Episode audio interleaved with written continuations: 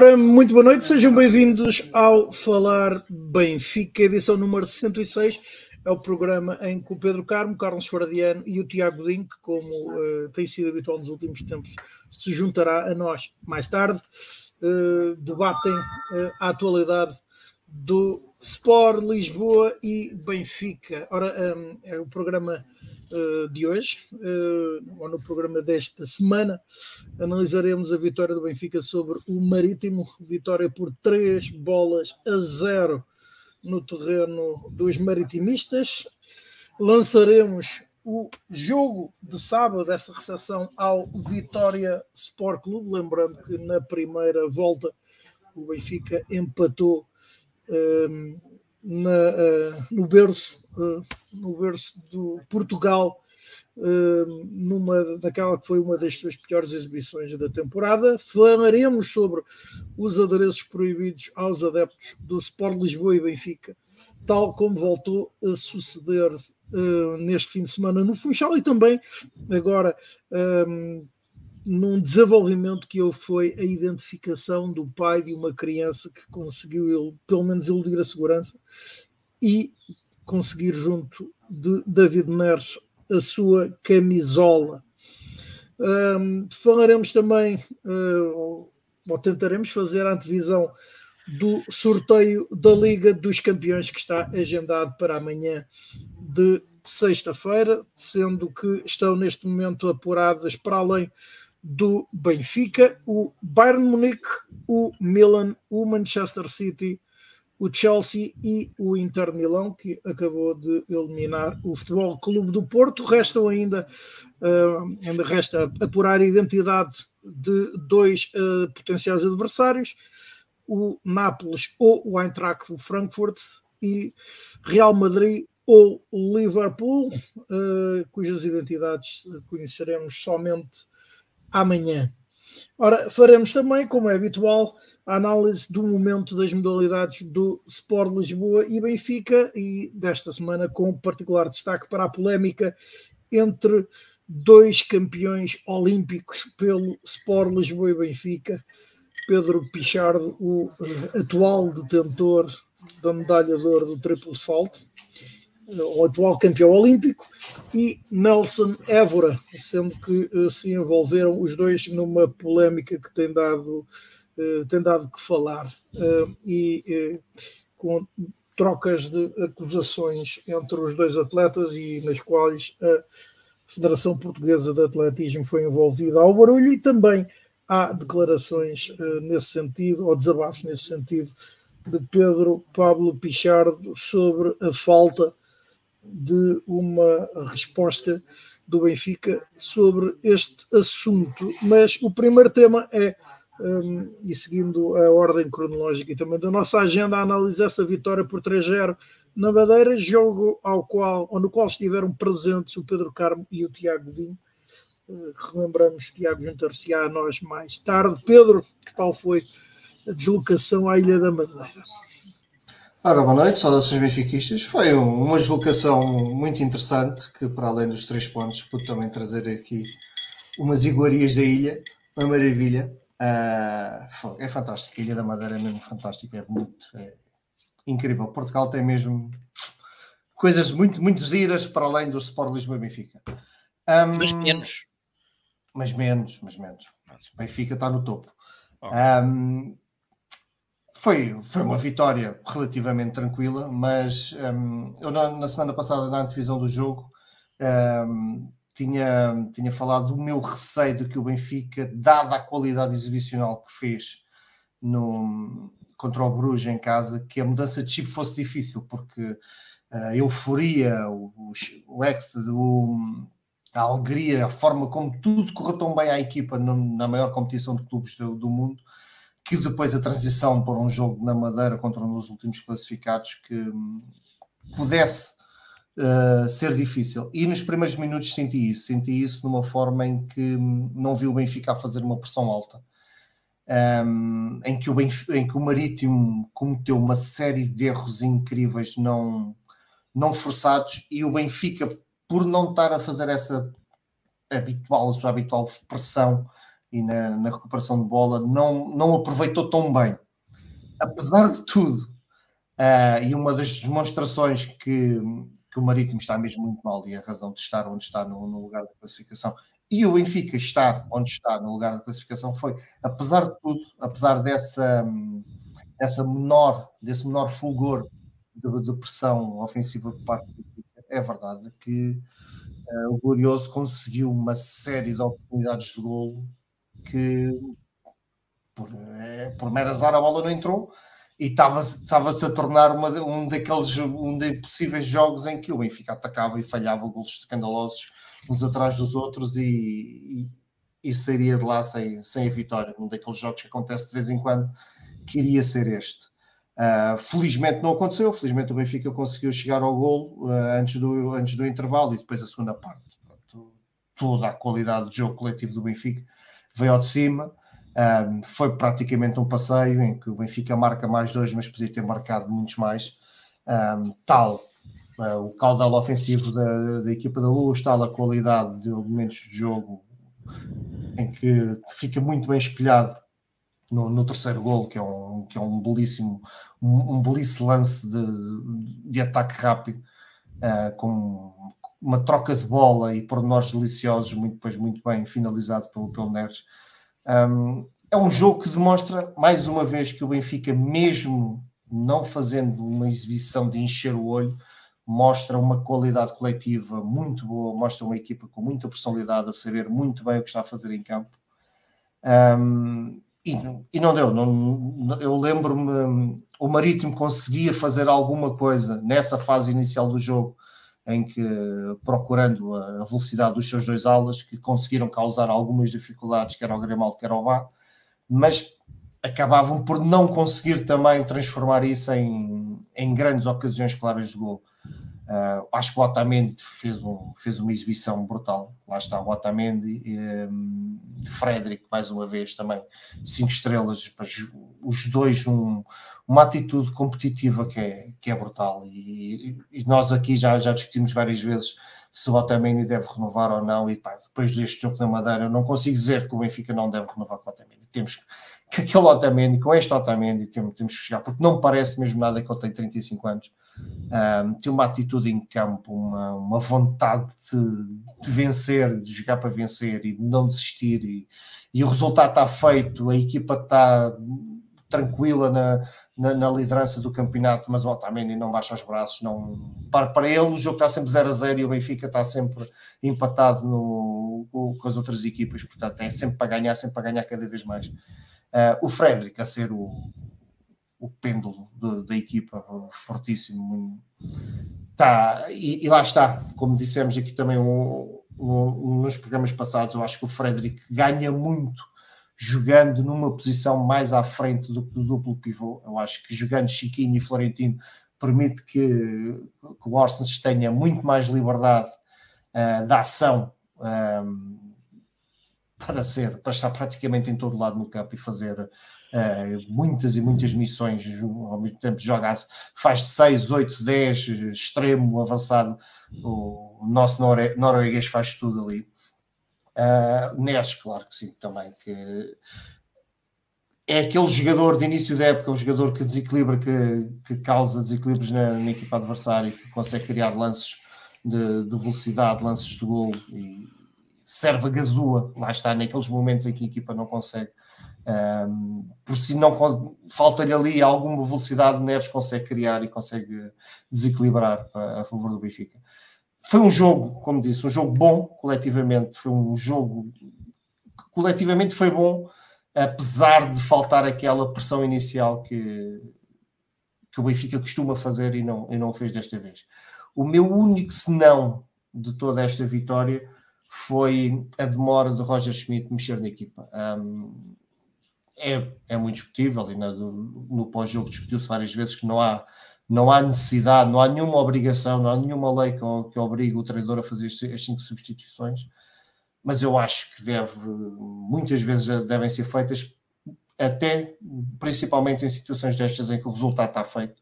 Benfica está com 3-0, ainda com 20 ou 30 minutos para acabar o jogo Portanto, é uma altura ideal para, para dar minutos a quem não tem. Nem se trata de fazer descansar quem está, porque não, não serão os 20 minutos, uh, mais ou menos, que, poderão afetar uh, o ritmo competitivo de quem já está a ter muitos minutos na época, mas acho que pode ser bastante interessante, são minutos que podem ser bastante interessantes aos jogadores que têm pouco tempo de jogo. E jogadores que se podem estrear, como, como, os, como os, os miúdos nórdicos, todos nós estamos à espera que eles, que eles joguem para ver, estamos nós curiosos para ver como é, como é que eles irão jogar na equipa principal do Sport Lisboa um, e portanto tive pena que tenham entrado tão, tão tarde no jogo, no, mas lá está, como também disse no, no final do jogo, uh, Roger Schmidt tem, tem toda a margem, portanto um, um, treinador que tem conseguido aquilo que conseguiu, que pôs a equipa do Benfica a jogar como está a jogar, uh, tem margem de manobra. Eu não concordo, gostava de ver um, algumas mexidas mais cedo, mas pronto, é, é, daquelas coisas neste momento. Um, o crédito está todo do lado do Roger Schmidt e, portanto, não, não há muito mais a dizer a não ser o desfrutar destes três pontos, mais três pontos, faltam dez finais e venha já a próxima. Carlos, boa noite. Um, que leitura fizeste da viagem? Eu já agora, Pedro, antes ainda. E que tal foi o resto da, da viagem? E que tal foi a atmosfera, o ambiente dos benfiquistas? E, e já agora, há a questão dos adereços, mas uh, já lá vamos. Já lá vamos. E também é assim, o, o ambiente. A queixa do marítimo que estavam ocupados lugares de emergência e de acessos e, Pronto, e água eu acho que isso é ridículo, não, acho que não faz sentido nenhum e é, é, é um tipo, esse tipo, eu não, sabia, estou a ouvir isso pela primeira vez, é um tipo de discurso de que, oh, estão, estão a brincar com isto tudo, é a malta que nunca vai à bola, não é? Portanto, que este tipo de coisas não... E que as pessoas não ficaram nos lugares que lhes estavam indicados. Pronto, mais uma, quer dizer, eh, ninguém fica nos lugares indicados nos jogos fora. É, não quer dizer que não, se, não estejam em cadeiras, não estão aí nas cadeiras deles. Pá, é, isso é um tipo de. É, não percebo qual é a lógica do Marítimo entrar neste tipo de discurso. O ambiente na Madeira foi muito bom, uh, que eu tenha presenciado, não vi problemas nenhums em lado nenhum. Eu e o Tiago andámos aí por, por vários sítios da ilha, era frequente desde, desde o nosso dia de chegada, sexta-feira, até ao dia da partida, que, que se via muitas camisolas do Benfica em todo lado, portanto, e sempre sem convivência, tudo, tudo alegre, tudo a, a usufruir de, das belezas e iguarias da ilha, sem problemas nenhum. E depois no estádio foi um ambiente também muito positivo. Uh, depois começou-se a ver essas, essas tais histórias e fotografias do, do, dos cascóis e etc. Pronto, é mais, mais uma situação lamentável, mas falaremos disso mais tarde. Mas o, o ambiente foi muito bom, foi muito bom e lá está. Família benfiquista, no, por norma, uh, sabe festejar, sabe viver o Benfica e não, por norma não cria grandes problemas. Uh, ora então, Carlos, boa noite. Uh, agora sim, a tua opinião sobre o, o encontro, de, essa vitória por 3-0 sobre o uh, Sim, saudações benfiquistas. Uh, continuar uh, naquela tal monotonia de relatar vitórias, que é, que é aquilo que nós queremos, é o único tipo de monotonia que me agrada. Um, e, portanto, como já disse também o Pedro, uh, deslocação à Madeira, um terreno sempre complicado, ainda para mais com uh, esta nuance de José Gomes no banco, que por acaso depois, na minha ótica, até se portou lindamente na, na, flash interview, mas normalmente é um treinador que faz questão de, de, ser um pouco, um pouco incisivo, um pouco ácido, talvez pelo seu passado no Benfica, e por ter sido sob o seu comando que o Benfica tinha perdido no, nos barreiros da última vez, uma derrota por um zero, um, e portanto tudo ali, tudo alinhado, digamos assim, para uh, um jogo efetivamente difícil. Um, como aliás se, se antevê que agora sejam todos até ao fim do, do campeonato. Um, a equipa clássica, Vlaco Dimes e o quarteto do costume, um, o duplo pivô com Florentino e Chiquinho de regresso uh, passa em muitas aspas ao lugar a la Enzo, não é? o lugar de Enzo, uh, Orsens a voltar aonde tem uh, rendido mais uh, aquela posição de, de falso interior esquerdo, um, João Mário a interior direito, e Neres, que cada vez mais se vai especializando na, ausência de Rafa ou nas ausências de Rafa, uh, em uh, ser o homem do apoio a Gonçalo Ramos, se bem que nesta, desta vez ele não, não foi o apoio a Gonçalo Ramos, ele foi o Gonçalo Ramos do, da Madeira. digamos assim.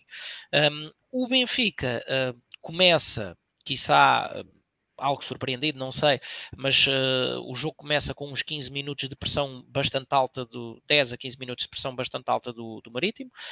Um, a criar algumas dificuldades na, na saída uh, do Benfica, que durante aqueles primeiros minutos não estava efetivamente a funcionar, uh, mas depois, como disse, como disse José Gomes, lá está, repito, tendo-se portado lindamente na, na flash interview, um, é, é, nesses momentos que, que, a qualidade individual dos jogadores vem ao de cima.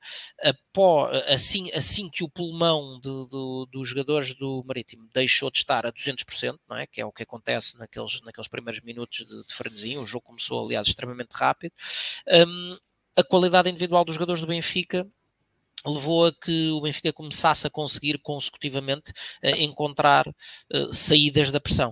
Uh, e assim que isso aconteceu, portanto, digamos assim, do, dos, dos 10 minutos sensivelmente para a frente, o Benfica tomou totalmente as rédeas do jogo, passou a controlar, passou então a jogar, a, criar ocasiões de golo sucessivas e um, vem, uh, ocorre aquilo basicamente que, que, que, não se esperava, que são três falhas, uh, umas mais clamorosas que outras, mas três falhas uh, gravíssimas, digamos assim, ou pelo menos muito importantes, por parte de João Mário.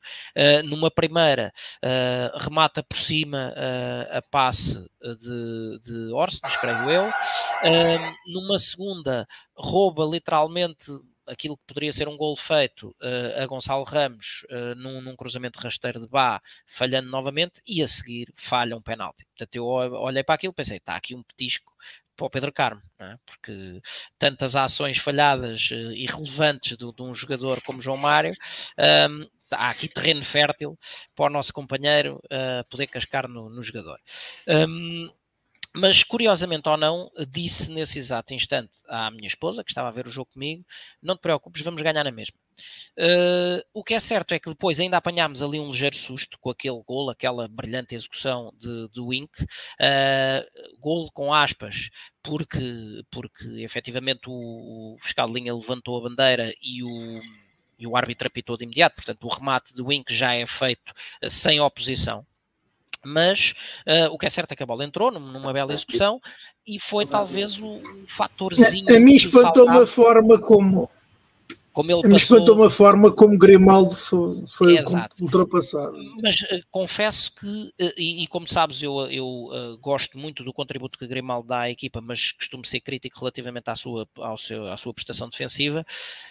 Nesse lance em concreto, dou ali algum desconto, porque o fiscal de linha foi muito rápido a levantar a bandeirola.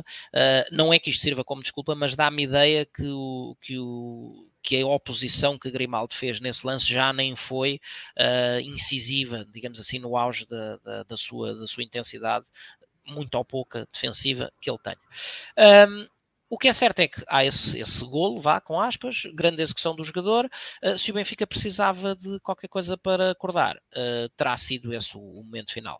As jogadas de, de, de qualidade e de entrosamento uh, sucederam-se, embora com o Benfica a não conseguir materializar, e quando eventualmente já se pensava num 0-0 ao intervalo. Um, João Mário redime-se claramente da, das, dos três falhanços que tinha, uh, que tinha efetuado antes, uh, e numa jogada uh, em que é desmarcado, creio eu, por Frederick Orsens, um, e num primeiro momento até perde a bola, um, persiste na pressão, volta a recuperar, uh, rodopia e faz uma assistência para, para Neres em antecipação, inaugurar o marcador. Uh, e nisto vem o descanso e, e, obviamente todo o plano de jogo do treinador do Marítimo uh, cai por água abaixo, não é? como é óbvio, porque uma coisa é, é arrancar a segunda parte com 0-0, outra coisa é estando já a perder. O Benfica, por seu turno, uh, voltou para a segunda parte com a mesma vontade que tinha acabado a primeira, recomeça o jogo, acelera eh, para resolver. Num primeiro momento faz o 2-0 naquilo que posso considerar uma assistência sem querer de, de, de, Grimaldo, porque faz o passe para Gonçalo Ramos, mas Gonçalo Ramos não chega a tempo e, e, e João Mário vem uh, continuar o seu processo de redenção, uh, concretizar ao segundo poste. Um, e portanto num jogo em que fez a quantidade das neiras que fez na primeira meia hora, uh, lá acaba por fazer mais um gol e uma assistência. Uh, e, e, e, voltar a empatar com Gonçalo Ramos na, na, liderança dos marcadores. E depois a seguir vem o 3-0, aquele, aquele que para mim é um lance absolutamente um, de, de, impressão digital do que tem sido este, este Benfica um, de Roger Schmidt. O Benfica está a defender em bloco na área. Uh, um dos centrais, creio eu, que é Otamendi, que corta a bola e entrega a Grimaldo logo ainda à esquina da nossa área, do lado esquerdo. Grimaldo sai do primeiro, do primeiro opositor com uma simulação, uma finta de corpo, acelera, faz um sprint de, de 80 metros, sensivelmente, porque acelera, uh, devolve a Orsnes, que põe em Neres, que deixa Grimaldo fazer o overlap e este de calcanhar assiste a Neres para um golo daqueles dos livros, é? tudo bem feito, tudo bem jogado, um, uma equipa a ganhar um, por 2-0 e com a pressão, a manter os, os patamares de pressão uh, bastante em alta, uh, e portanto o jogo só não foi, só não foi uh, uma goleada porque o Benfica efetivamente foi muito perdulário, em especial na primeira parte. Um, mas o que é certo é que depois uh, de, de, se apanhar a ganhar, uh, se, já, se já tinha tentado uh, bastante, com algum desacerto, até ao gol inaugural à beira do intervalo, na segunda parte o Benfica deu, deu um autêntico, mais um recital de bola. Um, o controle total da partida, a noção perfeita dos momentos de acelerar ou de, de contemporizar, golos de grande qualidade, nomeadamente o, o 3-0, um, e um, porque nem tudo é perfeito, um, e, e, nessa imperfeição uh, incluo, obviamente, aquilo que é, na minha opinião, uh, a, única, a única pecha que aponto e já recorrentemente a Roger Schmidt, uh, a mexida tardia que teve o condão perdão, de, de, só acontecer depois de Orsens uh, ter visto o, cartão amarelo que o retira da próxima partida. Claro que podemos sempre antecipar que, que até pode de alguma forma ter sido intencional, porque um, ehm, indo os dois para o jogo, para a recepção à vitória de Guimarães, uh, com quatro amarelos, uh, corríamos sempre o risco de perder os dois e assim perde-se um de cada vez. Um, é provável, ainda assim, na minha ótica, com um jogo com 3-0, eu gostava uh, que, que Roger Schmidt tivesse mexido uh, um bocadinho mais cedo. Mas como diz o Carmo, e bem, um, ehm, o homem tem o crédito todo, não é? Com, com, aquilo que temos visto, que temos visto fazer, uh, com os resultados, com a entrega dos jogadores, com, com a, a consciência do que é para fazer em campo de cada um. um ehm, acho que é, fica difícil, fica difícil fazer muitas críticas uh, a ponto só esse reparo. Digo isto, uh, dito isto, uh, uma vitória sem mácula, do ponto de vista das exibições individuais, mais uma vez, um Frederick Orsens que pá, o homem deve ter 53 pulmões, porque naquela, naquela tal posição de, de interior esquerdo uh, fica muito menos amarrado às ações defensivas e ganha uma amplitude uh, absolutamente extraordinária uh, do, das zonas de atuação. Se, se for ver o heatmap do, do jogador, base, também ajuda na defesa, mas basicamente do meio campo para a frente corre as zonas todas, corre muito, corre bem e tem uma coisa para mim absolutamente decisiva na, na, análise de qualidade de um jogador, que é. Um, de quando em vez, quando pressionado e quando não tem outro recurso, lá acaba por recorrer, uh, lá está, num ou noutro momento raro, ao lance individual, mas é um jogador que tem o condão de não parecendo ser extremamente rápido, o futebol que passa pelos seus pés torna-se muito rápido por uma simples razão, porque tipicamente Orsens faz recepções orientadas, joga muito simples, tipicamente a um, dois toques, um, e com isso uh, a bola corre mais que qualquer jogador, não é?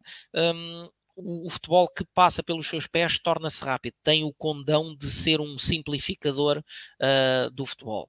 E depois, num, num lance, num, num, num parâmetro, digamos assim, que já vi escalpelizado em artigos de opinião por aqui e por ali, uh, uh, tipicamente chamado o, potenciador do golo, uh, que, se, que, se, define como o homem que faz, uh, digamos, a, a pré-assistência, ou seja, o que descomplica uh, o penúltimo passe para que depois haja uma assistência para a concretização. e Frederick tem estado invariavelmente envolvido para aí em 70% do, dos golos do Benfica sempre uh, a fazer o penúltimo ou o antepenúltimo passe, sempre o primeiro a descobrir um, um, um espacinho entre linhas, a descobrir um jogador desmarcado, uh, quando não é ele mesmo a envolver-se no, no, último terço e a participar ativamente nos lances de ataque. Um, Florentino, mais uma vez, uh, excelente na, em tudo o que é ações defensivas com algumas imperfeições no capítulo do passe, mas, mas com, com, o que ele limpa e varre, uh, perdoa-se essa uh, perda uh, ocasional de, de, de, um lance ao outro. Chiquinho, cada vez mais como peixe na água, naquela posição de complemento construtivo a Florentino, e portanto. Pouco sobre Grimaldo, já falei tem o tal, a tal, falamos muitas vezes na, na, sua, na sua menor intensidade defensiva, mas um lateral que dá invariavelmente golos atrás de golos a marcar, e eh, ontem, uh, na, no, no, domingo, foram mais duas assistências, uma mais intencional que outra, mas são mais duas assistências, sendo que a segunda é absolutamente brilhante, com aquele toque de calcanhar, uh, e, e Neres, uh, uma última palavra para Neres, nos destaques individuais, entenda-se, que um, cada vez mais se vai sentindo confortável a fazer, mais uma vez com aspas, a fazer de Rafa, portanto a explorar aquele espaço de apoio ao ponta de lança uh, e, a, e, a, ser uma peça-chave nas transições. Desta vez marcou por duas vezes, apareceu a finalizar, uh, mas sempre vindo de trás, portanto uh, não com aquele movimento clássico de ponta de lança que está entre os centrais a, a procurar ganhar o seu espaço, mas vindo de trás sempre em progressão e começa outra vez, a, também como a própria equipa do Benfica, a aproximar se daquele daquele David Neres que vimos no início da, da, temporada, que deixou água na boca e que depois desapareceu uh, quando, quando se lesionou. Portanto, um, em resumo, de, ainda deu para estrear os dois, os dois reforços nórdicos.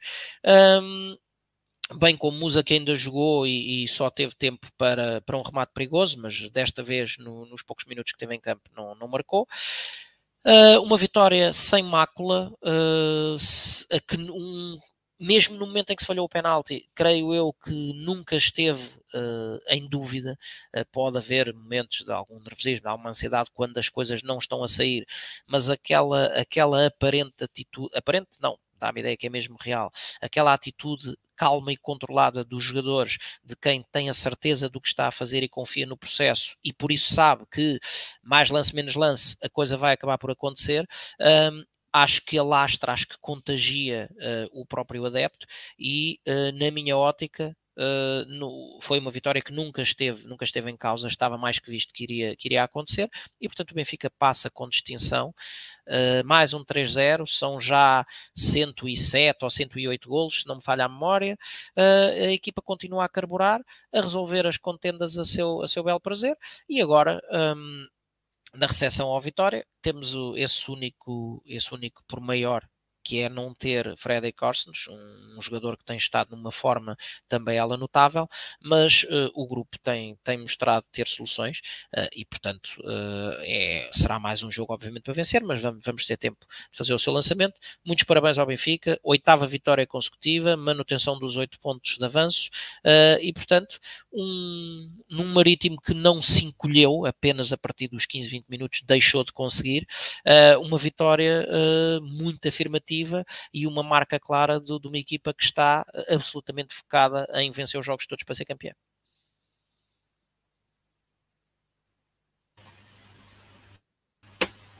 Ora, então, bem-vindo. Uh, Pedi-te uma uh, opinião, uma opinião.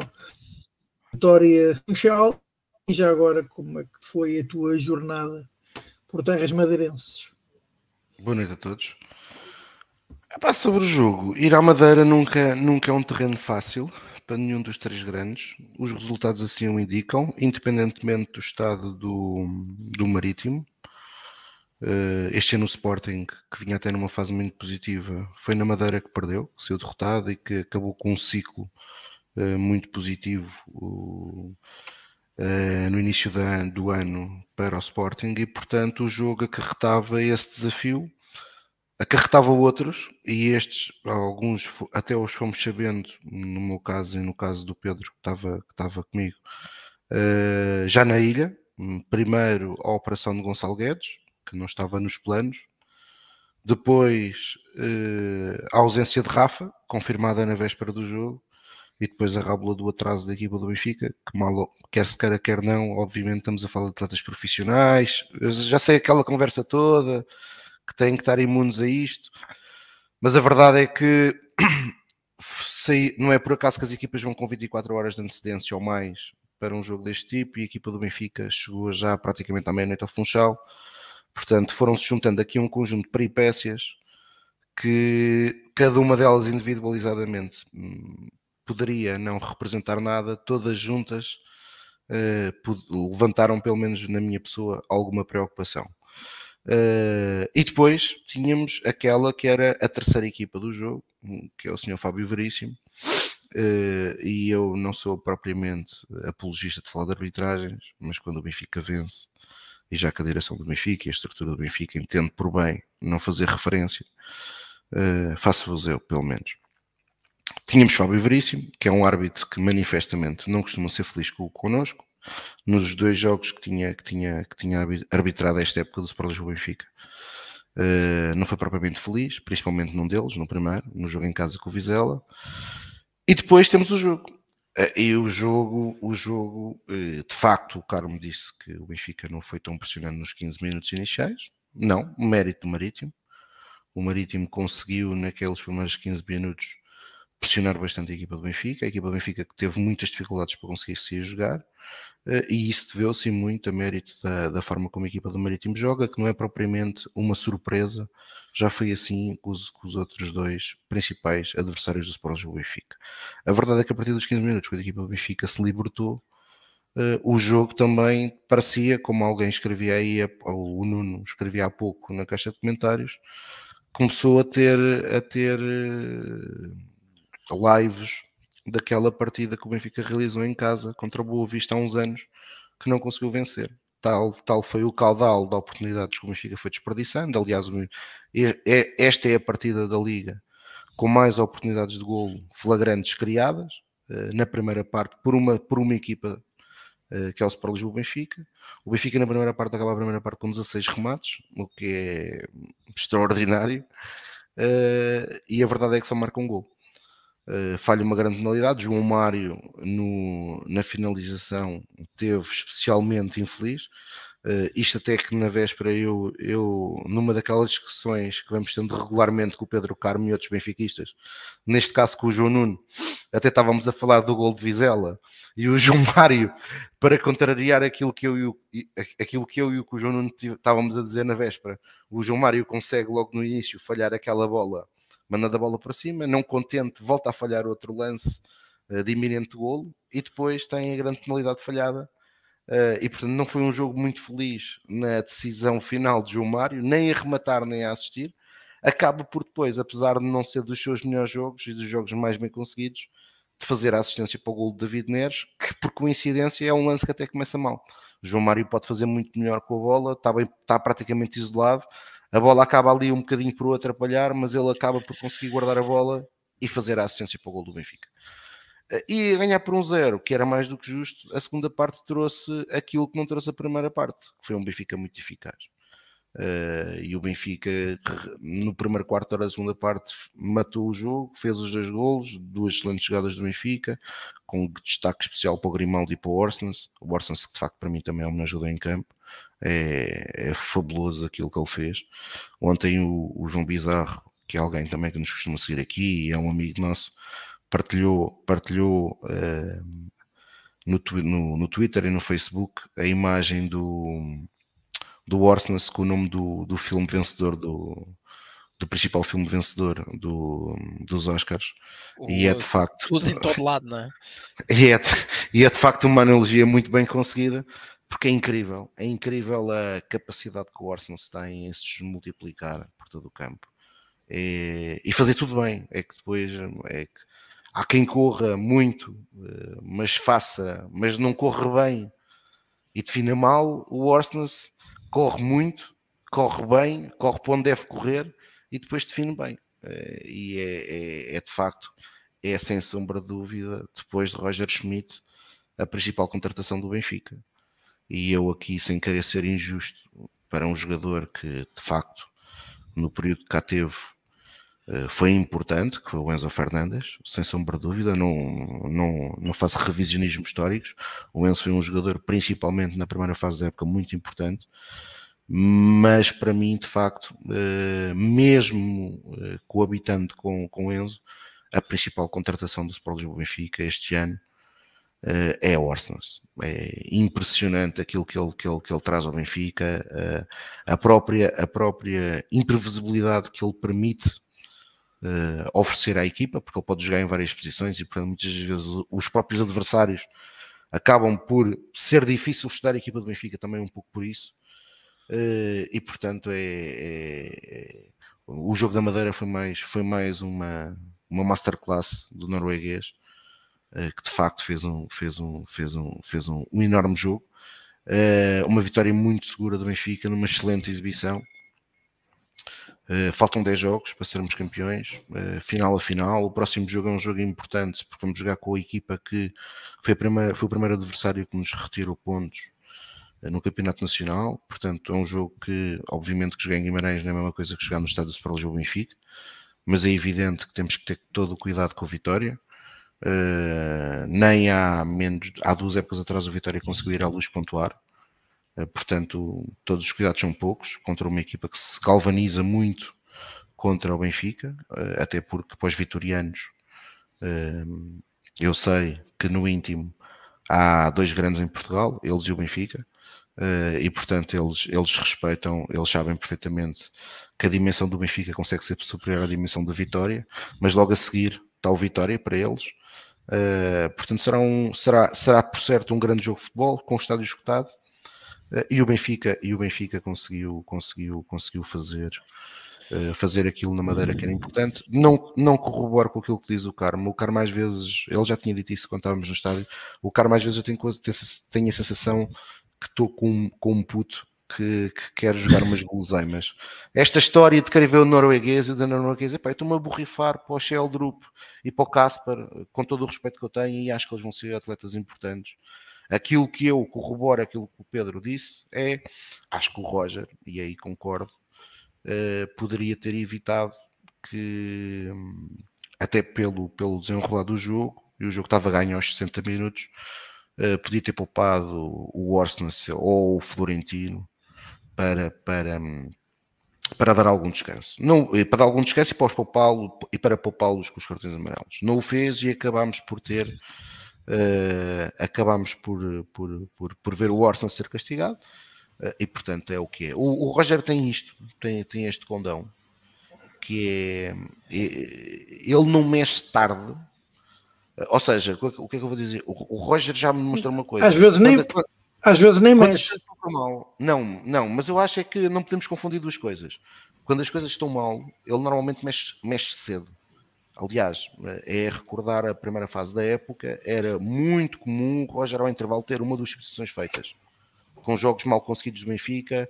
Aliás, existia aquela troca que nos primeiros jogos foi quase um déjà vu, que é o jogo ao Gilberto e aos 45 minutos entra o Bá e depois fazia-o exatamente no jogo seguinte, se fosse preciso o inverso.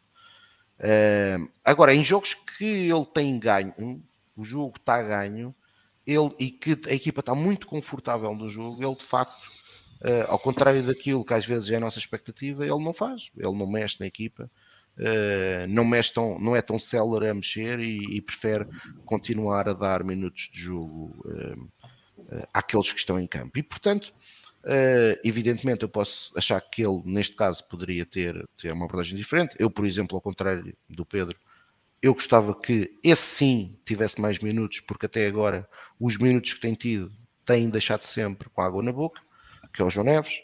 Uh, o João Neves tem jogado muito pouco e aquilo que tem demonstrado quando joga é de facto, pelo menos na minha opinião, muito bom, tanto na personalidade que se nota que tem, que não tem medo de seja, seja o jogo 0 a 0, 1 a 0 ou 3 a 0, com, como agora uh, na ilha, que entrou mais uma vez, é todo o gás, uh, e achava, e, na minha opinião, achava que o João Neves tinha mais minutos nesta fase, até por uma coisa, porque provavelmente mais tarde ou mais cedo uh, poderá ter que ser titular.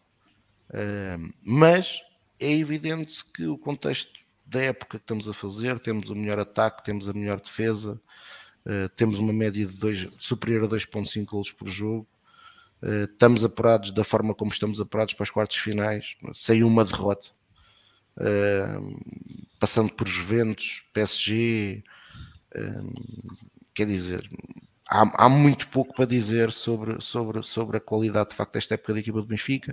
Somos eliminados das duas taças sem uma derrota, que é um, se não é inédito, não deve andar longe. Uh, uma equipa ser eliminada de duas competições sem perder um jogo.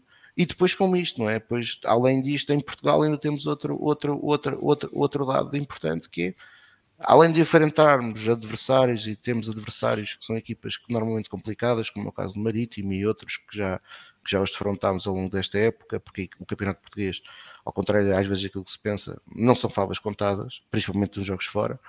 Uh, também o Conselho de Arbitragem tem, tem, tem, aqui e ali colocado cascas de banana. É o Arthur Soares Dias contra o Famalicão, que não viu um penalti uh, escandaloso, uh, que o Benfica a vencer por um zero. Uh, num...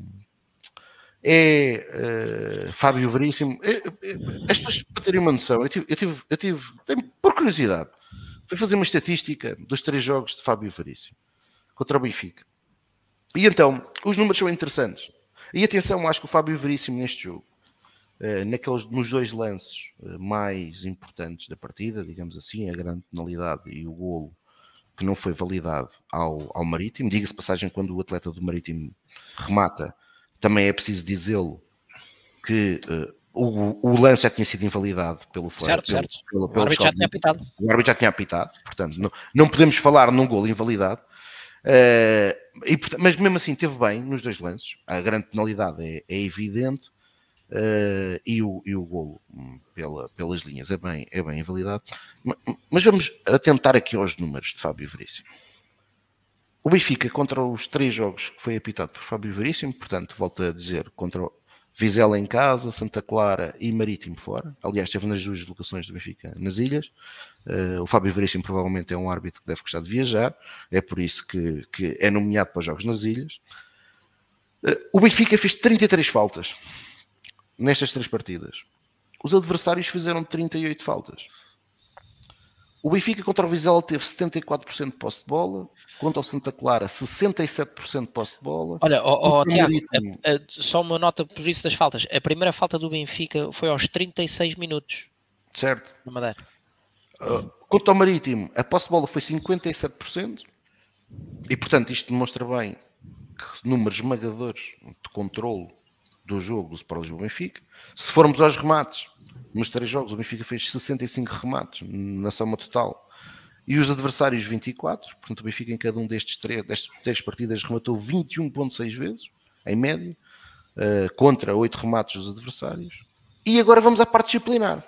Ou seja, temos menos faltas, posse de bola, toda ela sempre acima dos praticamente dos 60%, um poderio ofensivo completamente superior ao adversário. E o que é que nos diz o critério disciplinar? O critério disciplinar diz que o Benfica nestes três jogos viu 11 cartões amarelos, sendo que dois deles, em sequência de serem duplos amarelos, uh, resultaram em duas expulsões, ao Gonçalo Ramos e ao, e ao João Mário, no jogo com o Vizela, recebendo um cartão amarelo à média de cada três faltas que faz. Já os adversários, fazendo mais faltas, conseguiram nos três jogos, tendo obviamente uma postura muito mais defensiva, eh, porque é evidente, foram pressionados, viram só sete amarelos. Recebendo um cartão amarelo à média de 5.42 por falta. Por cada falta. Portanto, eh, isto, isto, há aqui alguma coisa que não bate certo no Fábio Veríssimo. Há aqui alguma coisa que não bate certo. Quem teve neste jogo na Madeira reparou num pormenor muito engraçado, e eu não sei até se os próprios jogadores do Benfica não estariam uh, com indicações para isso, até porque na, na, véspera do jogo na Madeira pela primeira vez existiu em Portugal um árbitro, em Portugal e provavelmente no mundo, com coragem para expulsar um guarda-redes por queimar tempo, que foi o Manuel Mota, que expulsou o guarda-redes dos Chaves, por atrasos na reposição. E os jogadores do Benfica na primeira parte, o guarda-redes do Marítimo, principalmente na fase de maior sufoco uh, do Benfica, foi useiro e vezeiro em queimar tempo, em perder tempo. E os jogadores do Benfica foram protestando com o árbitro. E o árbitro pura e simplesmente ignorou. Ignorou. E o Benfica a ganhar por 3 a 0 no Funchal. 3 a 0. O Benfica tem a 3 a 0 no Funchal. Eu volto a repetir. O Benfica tem a 3 a 0 no Funchal. Faltam 2 ou 3 minutos para o jogo acabar. E Fábio Veríssimo ameaça ao Odisseis que lhe vai mostrar um cartão amarelo no atraso, numa reposição. Quem esteve no estádio, eu não sei se na televisão isto se apercebeu, mas quem esteve no estádio riu-se desta situação. Isto aconteceu. Ou seja, o Benfica joga com uma equipa que está constantemente a perder tempo de jogo na reposição de bola, o árbitro pura e simplesmente ignora qualquer aviso e decide avisar o guarda-redes do Benfica quando a equipa do Benfica vence por 3-0 a 5 minutos do fim. E, já para não falar no lance de David Neres, que mais uma vez Fábio Veríssimo também tem este condão contra o Benfica.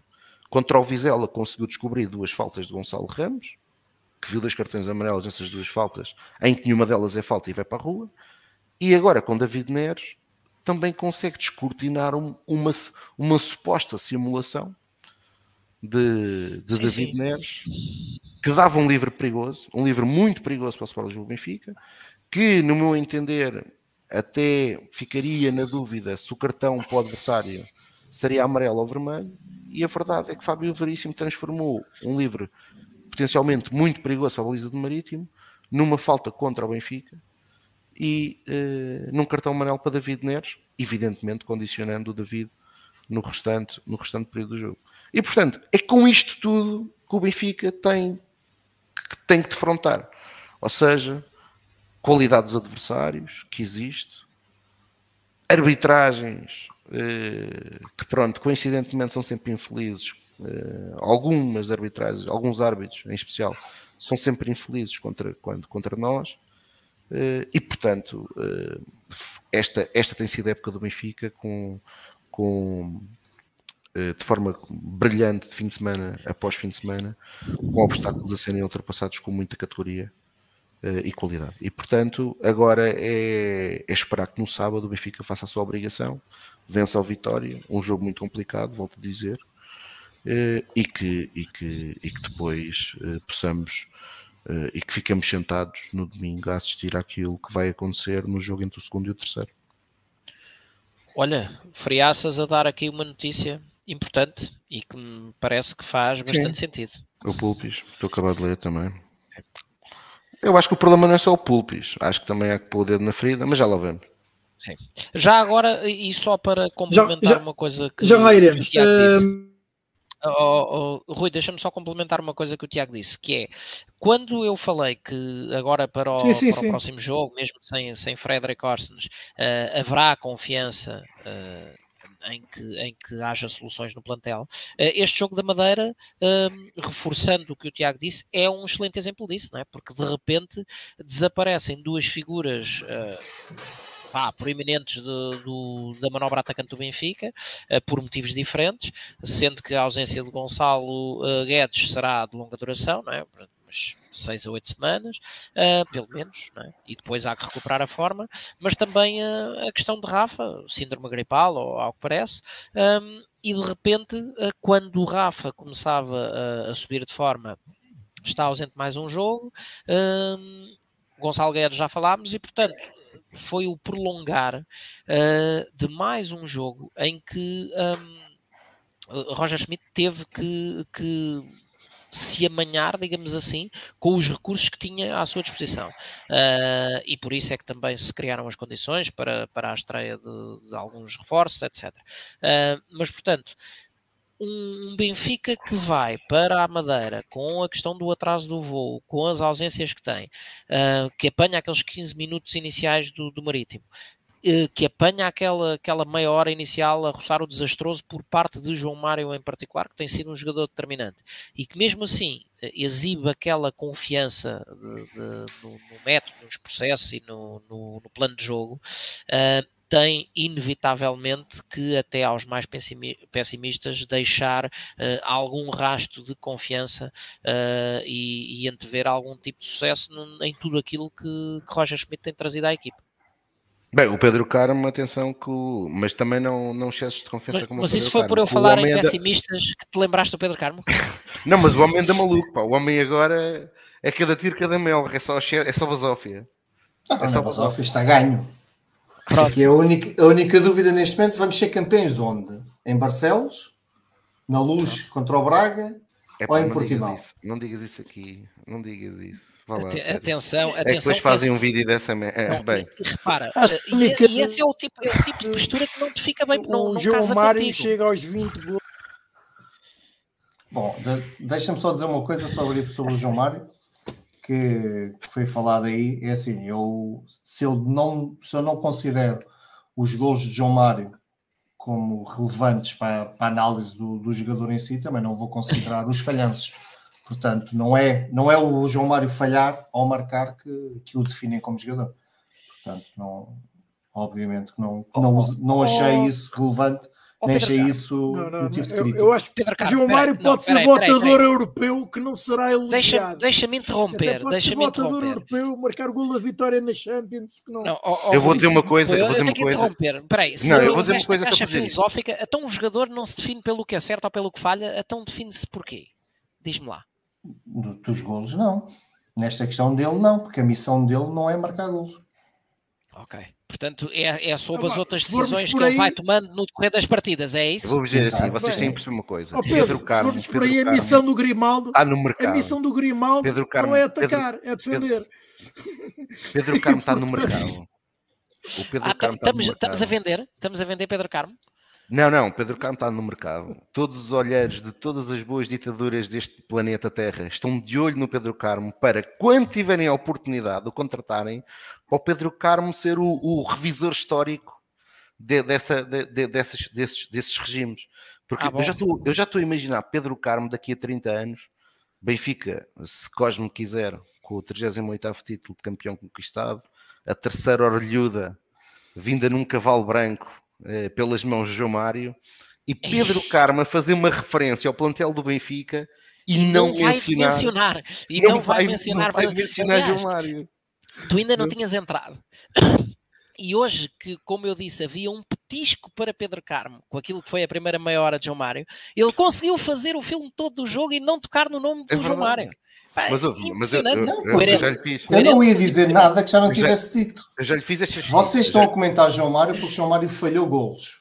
eu- Não, não, não, não, não, exatamente como jogou das outras Não, vezes. eu não, não, comento todos os que jogam. Eu, eu, É eu esse o mesmo na minha problema, intervenção. tem gente nunca a chegar a- não, não, eu mesmo na a minha acordo. intervenção, eu mesmo na minha intervenção disse que João Mário, para mim, não esteve, de facto, na finalização, é evidente que não teve, não teve bem, face a outros jogos, mas mesmo em momentos de decisão que ele teve nesta partida, não foi propriamente feliz. Aliás, o lance do golo, ele acaba por, o lance do primeiro golo do Benfica, ele acaba depois por se redimir Por, num por lance emendar a geneira que fez.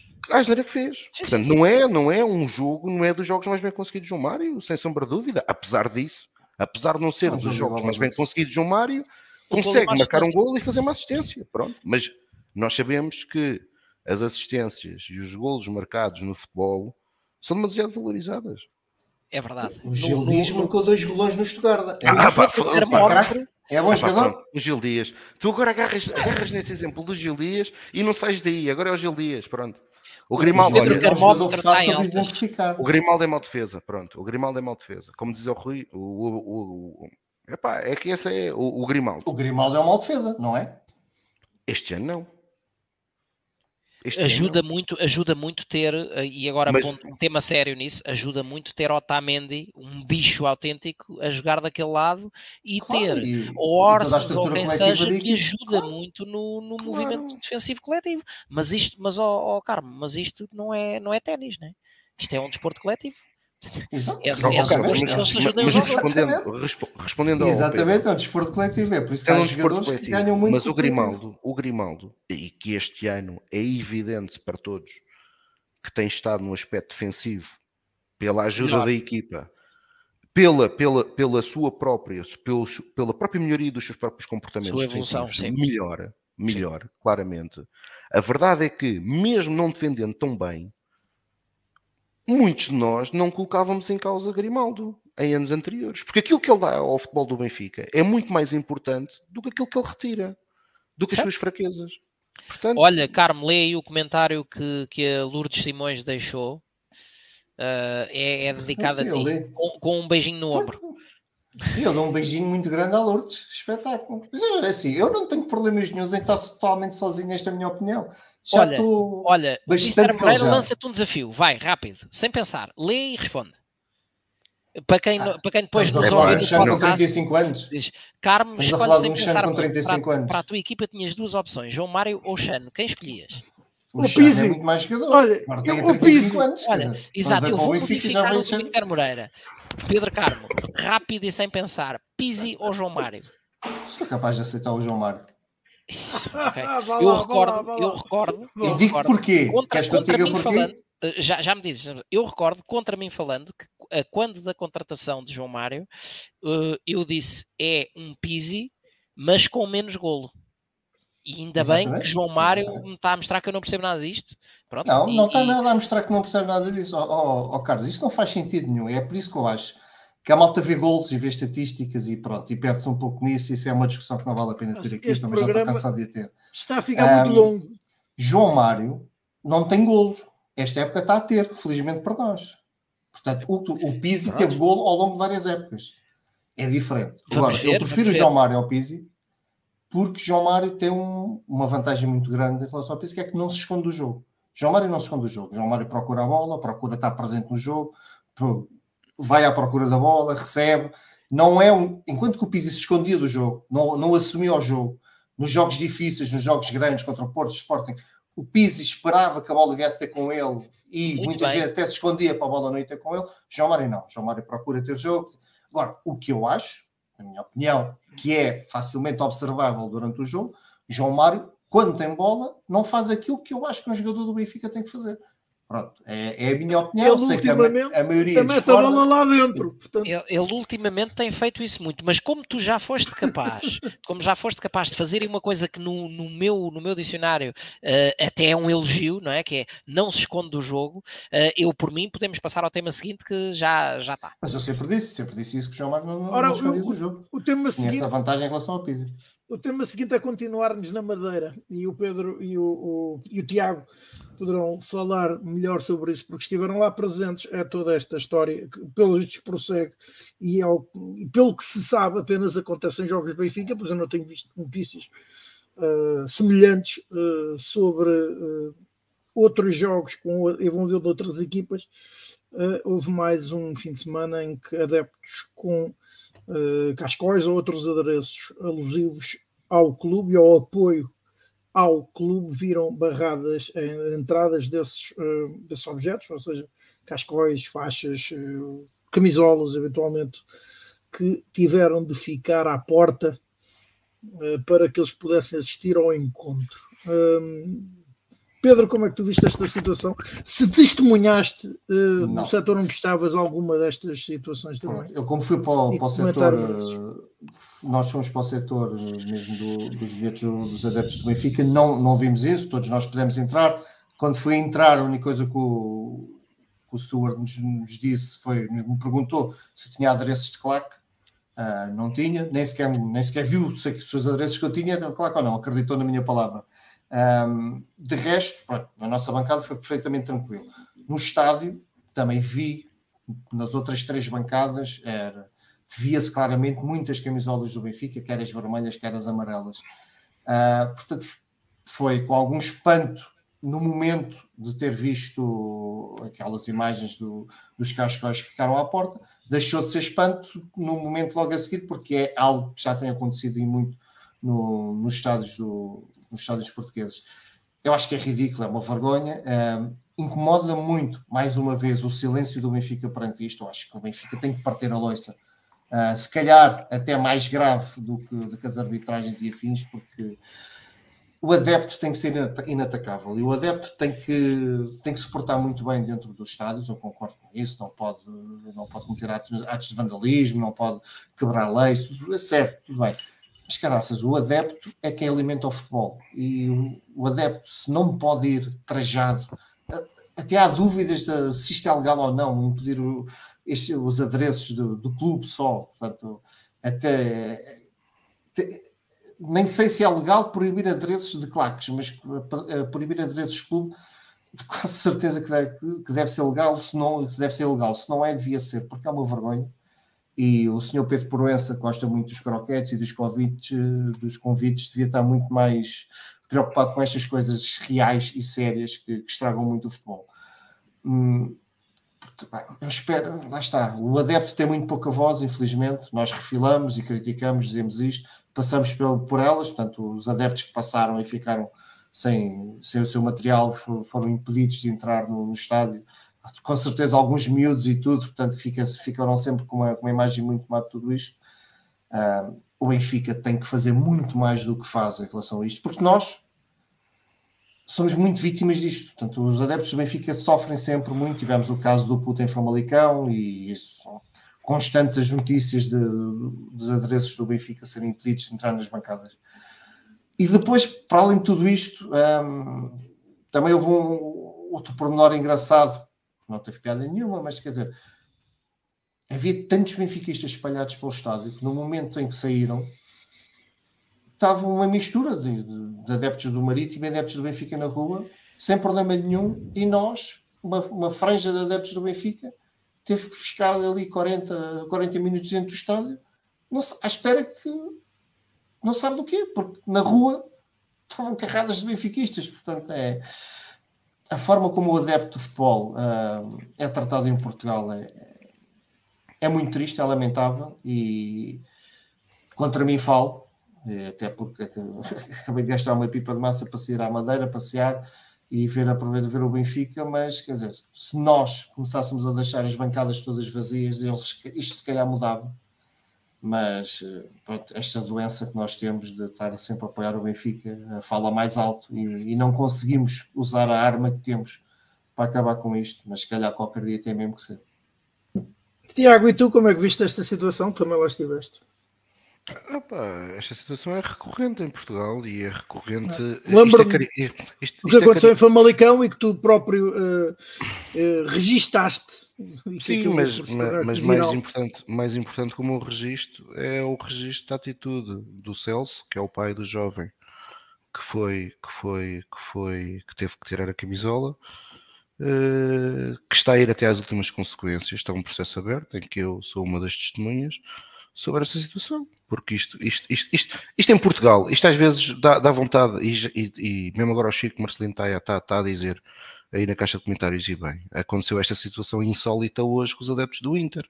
Quer dizer, o Futebol Clube Porto vende bilhetes, vende bilhetes para público, uh, portanto não, não controla, não controla isso, deixa as pessoas virem para Portugal, por exemplo, hum, dou aqui o exemplo daquilo que se passou, com malta, está aí a malta da Associação do Bem, um deles que aconteceu, uma, uma das pessoas que aconteceu isso em Bruges foi, foi, foi, foi a ele, que comprou bilhetes para bancadas de sócios do, do Clube Bruges. Os belgas perceberam, perceberam que aquilo eram, que, eram, que eram adeptos portugueses, devolveram rapidamente o dinheiro e mesmo assim os adeptos do Benfica conseguiram ter a, imaginação e a criatividade de conseguir estar lá no meio.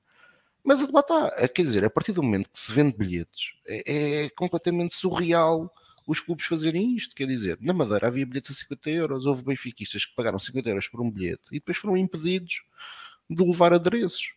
E isto, e isto é algo que está a ficar recorrente no futebol português.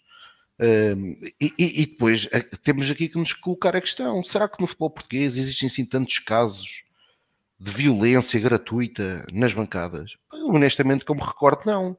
Aliás, e, e, mesmo que, e mesmo que existissem, há uma responsabilidade dos clubes. Os clubes têm a obrigação de garantir a segurança dos adeptos, todos eles, sejam eles dos, os da sua casa como os dos adversários. É por isso que há stewards nos estádios. Agora, os clubes hum, querem, querem, querem sacudir a água do capote, uh, mas querem, por outro lado, a mama, desculpem a expressão, de ganhar o guito. Que, uh, já, e, e depois o, o, legislador em Portugal cria leis aberrantes como esta que nós temos e que agora envolveu, e que o Marítimo ainda por cima, e que o Marítimo ainda por cima se veio, conseguiu vir a criticar o Benfica, com a atitude do miúdo que invade o campo para ir abraçar o Neres, uh, para se agarrar ao Neres, e que hoje sabemos que o miúdo, o pai do miúdo foi identificado. Epá, quer dizer, quando, quando na noite de Lisboa, por exemplo, eu falo de Lisboa porque é onde eu vivo, uh, agentes da PSP são mortos à pancada. Não é?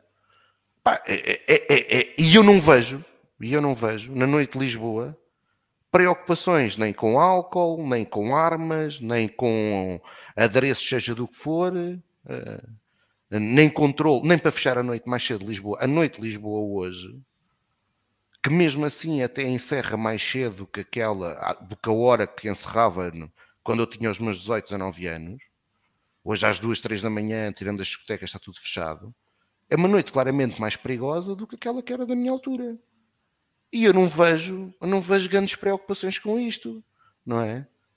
O António Costa está aí a dizer e bem, um adepto, Benfica, um adepto, seja ele do Benfica ou do clube qualquer, abre uma tocha dentro ou fora do estádio e arrisca-se a levar uma penalização de 5 anos, o mesmo que, que é a violação de uma criança. Não é?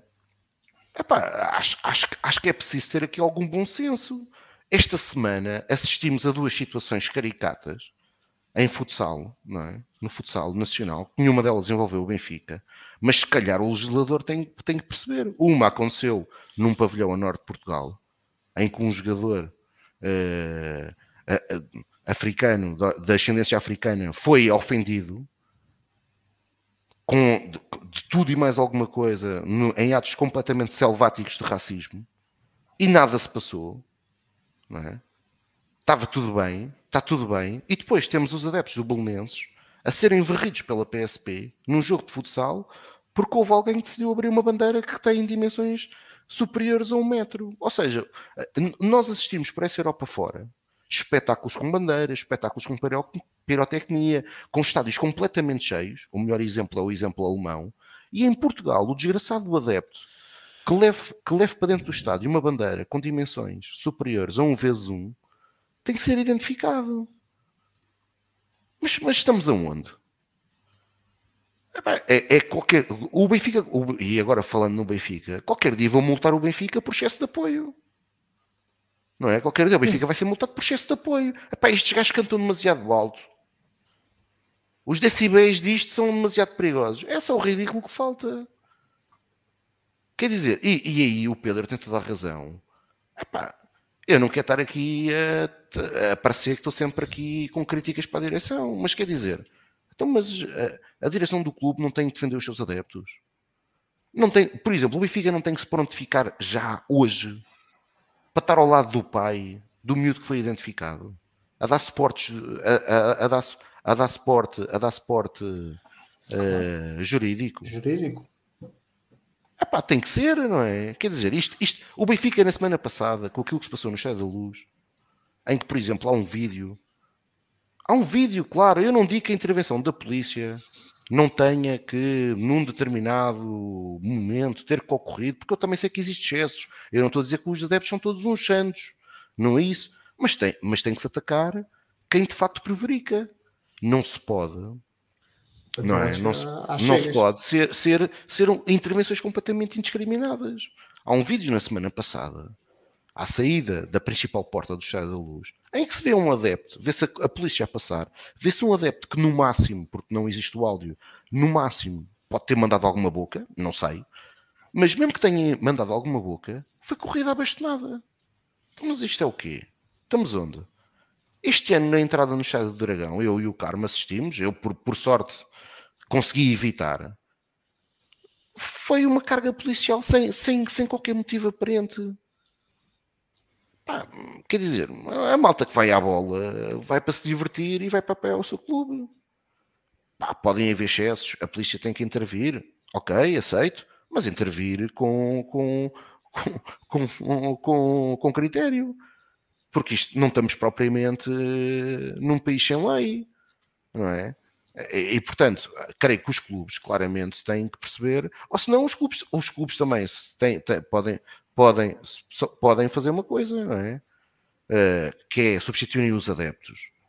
Ou, ou, ou, se quiserem, eu acho que os clubes, eu dou aqui uma boa ideia para os clubes, tentarem enganar alguns otários que digam assim: olha, você não vem ao estádio, mas compra um robô e o robô apoia por si, mas você não vem porque você é demasiado incómodo. Pronto, e os otários que quiserem pagam, pagam o robô com o seu nome e o robô está lá com pipocas, acende o telemóvel com luzinha, oh, quando o Benfica está, oh, não é? Pronto, e está tudo bem. E a malta está lá com os telemóveis. Ah, se quiserem isto, tudo bem. Agora, acho que já, que já que é um excesso aquilo que está a passar no futebol português, acho que é por mais evidente. E que é um excesso que, no nosso caso em particular, e é esse que nos, nos faz estar aqui, uh, também é evidente, que é, parece que há uma perseguição a tudo o que é adeptos do Benfica. Principalmente quando o Benfica joga fora de casa. Ou seja, os clubes gostam todos muito de receber o dinheirinho. É? O dinheirinho é muito bem visto. Epá, mas os gajos estarem lá é que é chato.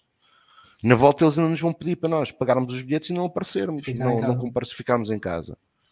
Uh, mas se calhar podem é ter azar e um dia a malta deixar de ir aos jogos, mas ficar nas imediações do estádio. É que, é que às vezes as próprias autoridades não pensam nisto. É que qualquer dia a malta é maluca ao ponto de fazer isto. Olha, não vamos ao jogo, não vamos dar dinheiro a estes gajos. E vamos ficar fora do estádio a apoiar. E depois temos 3 ou 4 mil pessoas cá fora. Na Madeira, isto aconteceu. Na Madeira estavam, se calhar, já uns fizeram, 50 adeptos, já uns 50 adeptos do Benfica, uns 50 adeptos do Benfica, a ver o jogo num morro, na Madeira, e a festejar. Agora imaginem que na próxima, antes de serem 50, foram, deixam de ser 50, passem a ser 2, 3, 4 ou 5 mil. Vai ser muito mais difícil controlar cá fora, nas imediações do estádio, e se calhar vai ser muito mais perigoso para todos.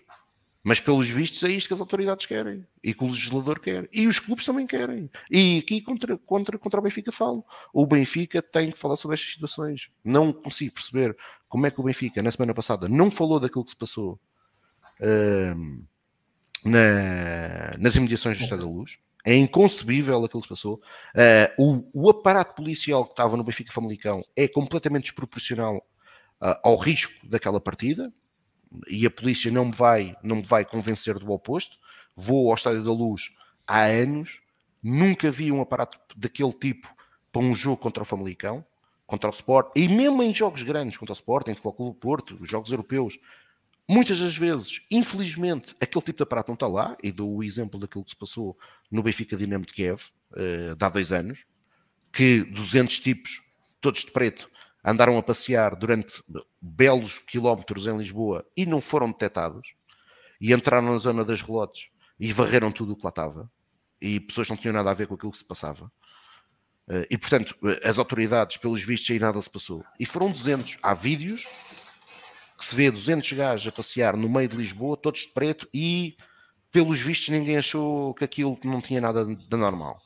Uh, e, e, portanto, não consigo perceber o silêncio do Benfica nesse jogo, não consigo perceber Bem. como é que o Benfica, como é que o Benfica neste jogo agora com e nesta situação com o jovem que foi que foi que foi identificado, que o Benfica não se tenha prontificado uh, a colocar a colocar do lado do pai e a dar o suporte judicial, como no caso no caso e eu sei uh, no caso do jovem que foi, que foi obrigado a despir a camisola, sei que acima de tudo, quem, quem foi para a frente com o processo, quem teve a coragem de ir até às últimas instâncias e está a ter essa coragem é o pai do jovem, não é o Benfica. É o pai do jovem que está a fazer isto.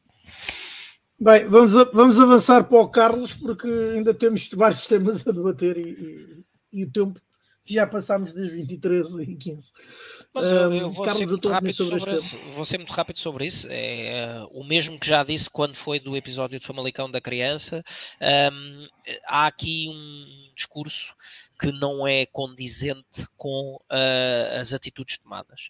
É muito fácil, porque é, porque é uma punchline, é bonito vir para, para os eventos, uh, quando se faz os lançamentos de mais um da, mudança do ano desportivo, lançamento de mais uma edição da Liga, do, de, ou da Taça da Liga, ou do início da Taça de Portugal, o que seja, falar na, na inclusão, falar em fazer do futebol um, um, espetáculo das famílias, como se vê em Inglaterra, não é? Costuma dizer-se, em que se vê as famílias completas, pais, mães, filhos.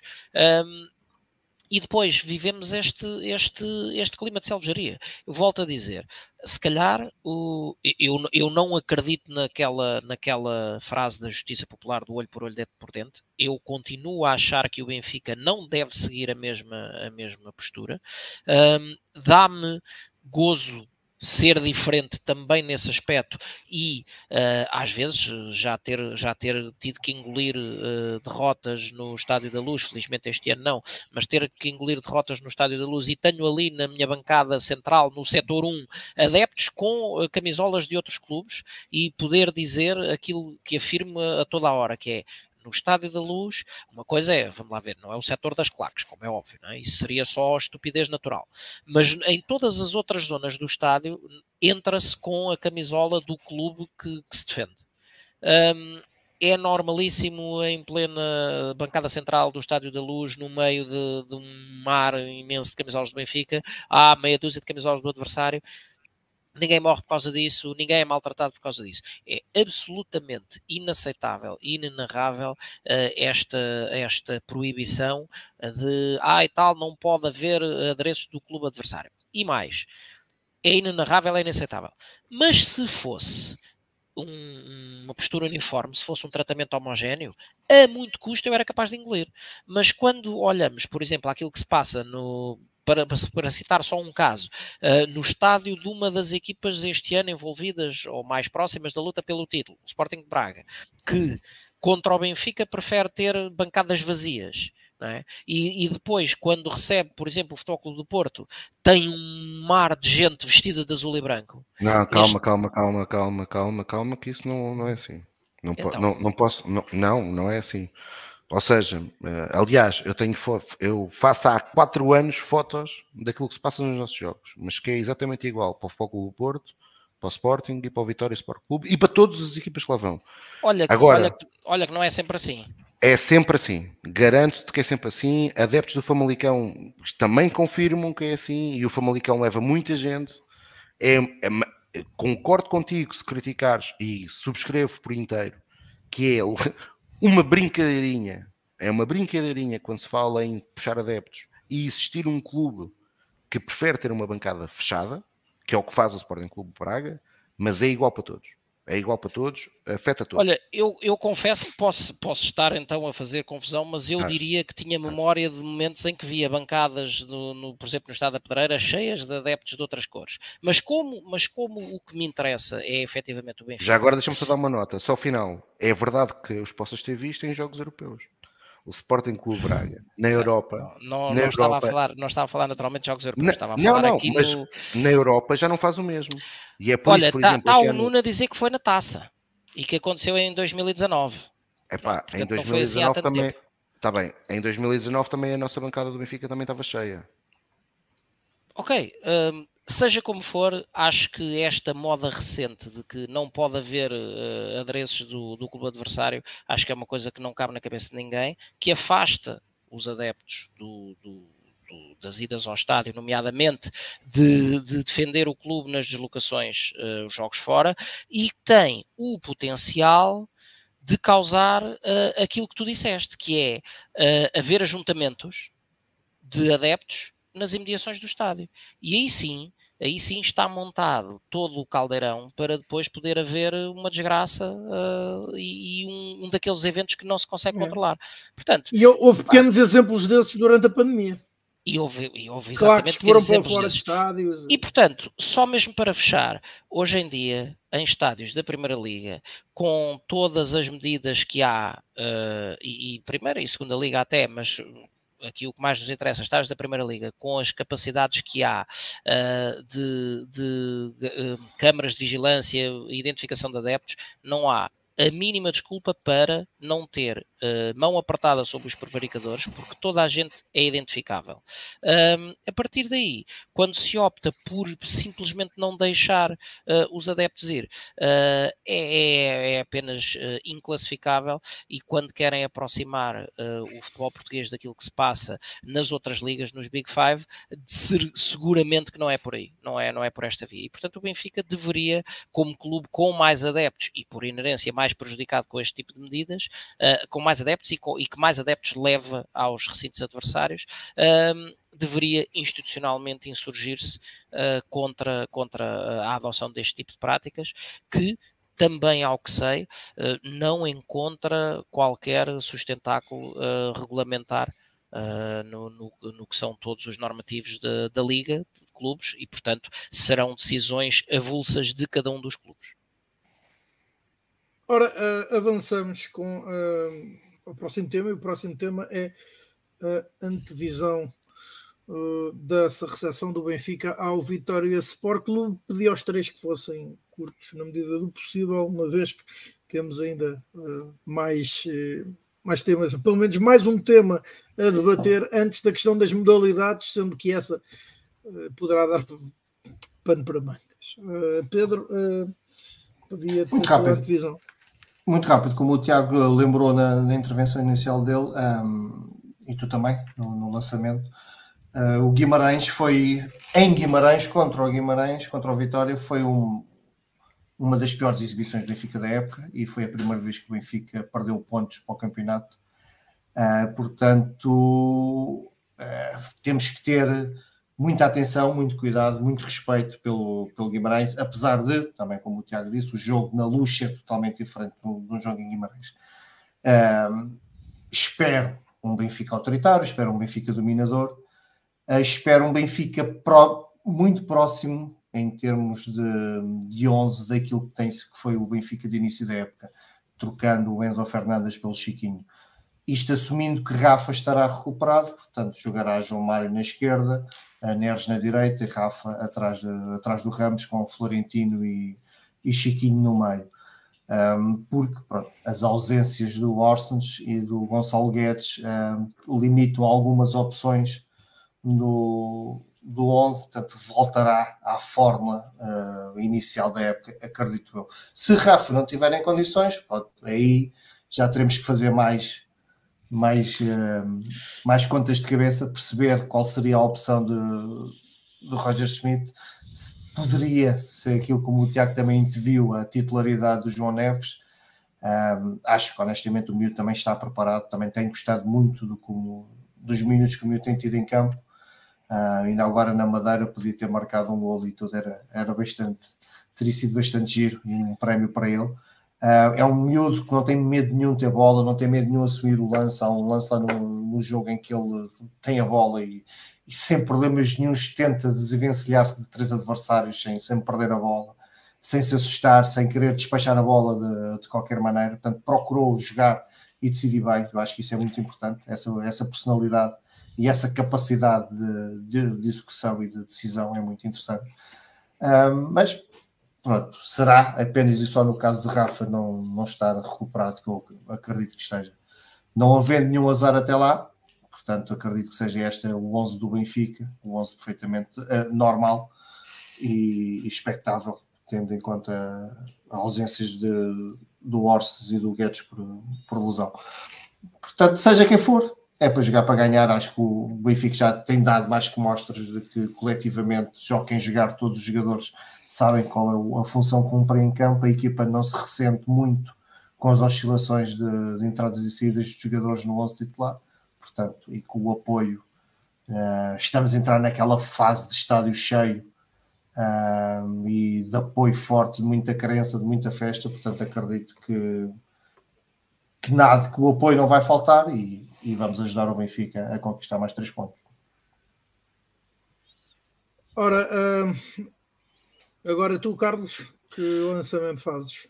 É o do costume, vencer, obviamente. Uh, o, esse alerta que vem da primeira volta, dos primeiros pontos perdidos, uh, deve apenas servir como mais um fator catalisador uh, para uh, a vontade dos jogadores, não que seja necessário fatores extras. Acho que o Benfica tem encontrado motivação em si próprio naquilo que é a missão que leva bem desenhada para cada jogo. Uh, relativamente à equipa e em função da, da ausência de Frederick. Um, muito sinceramente, uh, e, e, assumindo para já que Rafa esteja bem, uh, acho que será uh, o, na defesa tudo na mesma, o duplo pivô de Chiquinho e Florentino, ou Florentino e Chiquinho, por, de, numa, numa, filosofia mais olhando para a equipa de trás para a frente, e depois, lá está, João Mário, falso interior, interior direito, não é? falso extremo. Um, o, o Neres uh, a fazer a mesma função uh, à esquerda, ou, ou eventualmente, perdão, uh, Neres à direita, porque é aquela posição em que ele mais destaca, um canhoto a jogar pela direita e João Mário a fazer de interior esquerdo e Rafa no apoio a Gonçalo Ramos. Se Rafa não estiver bem, eu não acredito na, para já ainda na titularidade de Skelderup, por exemplo. Acho que é resolver o jogo primeiro para depois lhe dar minutos. Acredito claramente que a opção recaia sobre João Neves. Uh, o, repetindo um pouco aquilo que disse o, o, o Pedro, além de, da forma como tentou finalizar, cheio de calma, mal acabou de entrar, ficou-me mais ainda na retina essa tal intervenção que ele tem num lance em que o Marítimo, num dos raros momentos em que ali no, no perto do fim do jogo o Marítimo fez uma pressão alta, um, e desembrulhou-se criando soluções para uma saída a jogar uh, numa situação em que estava completamente rodeado por adversários. Portanto, é um jogador que já não, já não apresenta nos, nos poucos minutos que tem tido, já não apresenta aquelas tremideiras de, de estreia. Uh, acho que é um jogador que está pronto para dar o seu contributo e se Rafa não estiver disponível, uh, não, não acredito em recuar Gonçalo Ramos e jogar Musa, por exemplo, uh, ou até Tankstead. Acho que mais depressa joga João Neves a titular no, no meio campo. No, portanto, recuando eventualmente para o meio campo e adiantando um bocado Chiquinho. Uhum. Um, para, para tirar o jogador de uma, de, da zona de maior decisão e, e entregar-lhe uma zona do terreno onde ele se destaca pela capacidade de trabalho uh, que tem sempre demonstrado, até na, no, nos escalões inferiores. Ora, por fim, tu, uh, Tiago, que, que, esperas todo o jogo com o Vitória e que Olha, já agora eu, que equipas primeiro, esperas ver então? Primeiro, até porque faz parte, o Francisco António estava tá, tá, esse comentário do Francisco, eu, eu, eu, creio que o Francisco está a confundir. O Benfica, o Benfica chegou ao jogo com o Vitória em Guimarães num momento muito forte. O Benfica não tinha, tinha na altura tinha sete vitórias no campeonato, estava, estava a viver. Estava a viver a nível europeu também estava num momento muito forte, portanto, os momentos até são similares. Uh, agora, como é evidente, muda uh, o palco, o palco não é Guimarães, é o Estádio da Luz. Uh, e a vantagem do Benfica, que na altura também já era confortável, agora, agora é ainda maior e pode ser de facto um jogo decisivo para sobre os dois ou sobre um deles uh, ainda ser, ser mais alargada. E portanto é um jogo que o Benfica é evidente uh, quando nos estamos a aproximar do fim do campeonato, é muito importante. Uh, e sobre, sobre aquilo que é a grande expectativa em perceber quais, quais vão ser as decisões, eu acho que o Carmo e o, e o, e o, e o, o Carlos já disseram quase tudo, ou irá jogar ou irá jogar um, ehm, Rafa em condições normais, ou também não me parece que se o Rafa não tiver em condições que não seja algo diferente que João Neves, eh, como disse o Nuno, e portanto é essa, é essa a principal dúvida. Uh, e portanto, também, como diz o Manuel, não acredito que os dois miúdos uh, sejam ou que venham a ser grande opção este ano não, se, se, não existirem, a não ser que existam situações completamente anómalas, que eu espero que não aconteçam, de género ter, ter, ter, ter meia equipa lesionada. o próprio Roger tem, tem dito isso.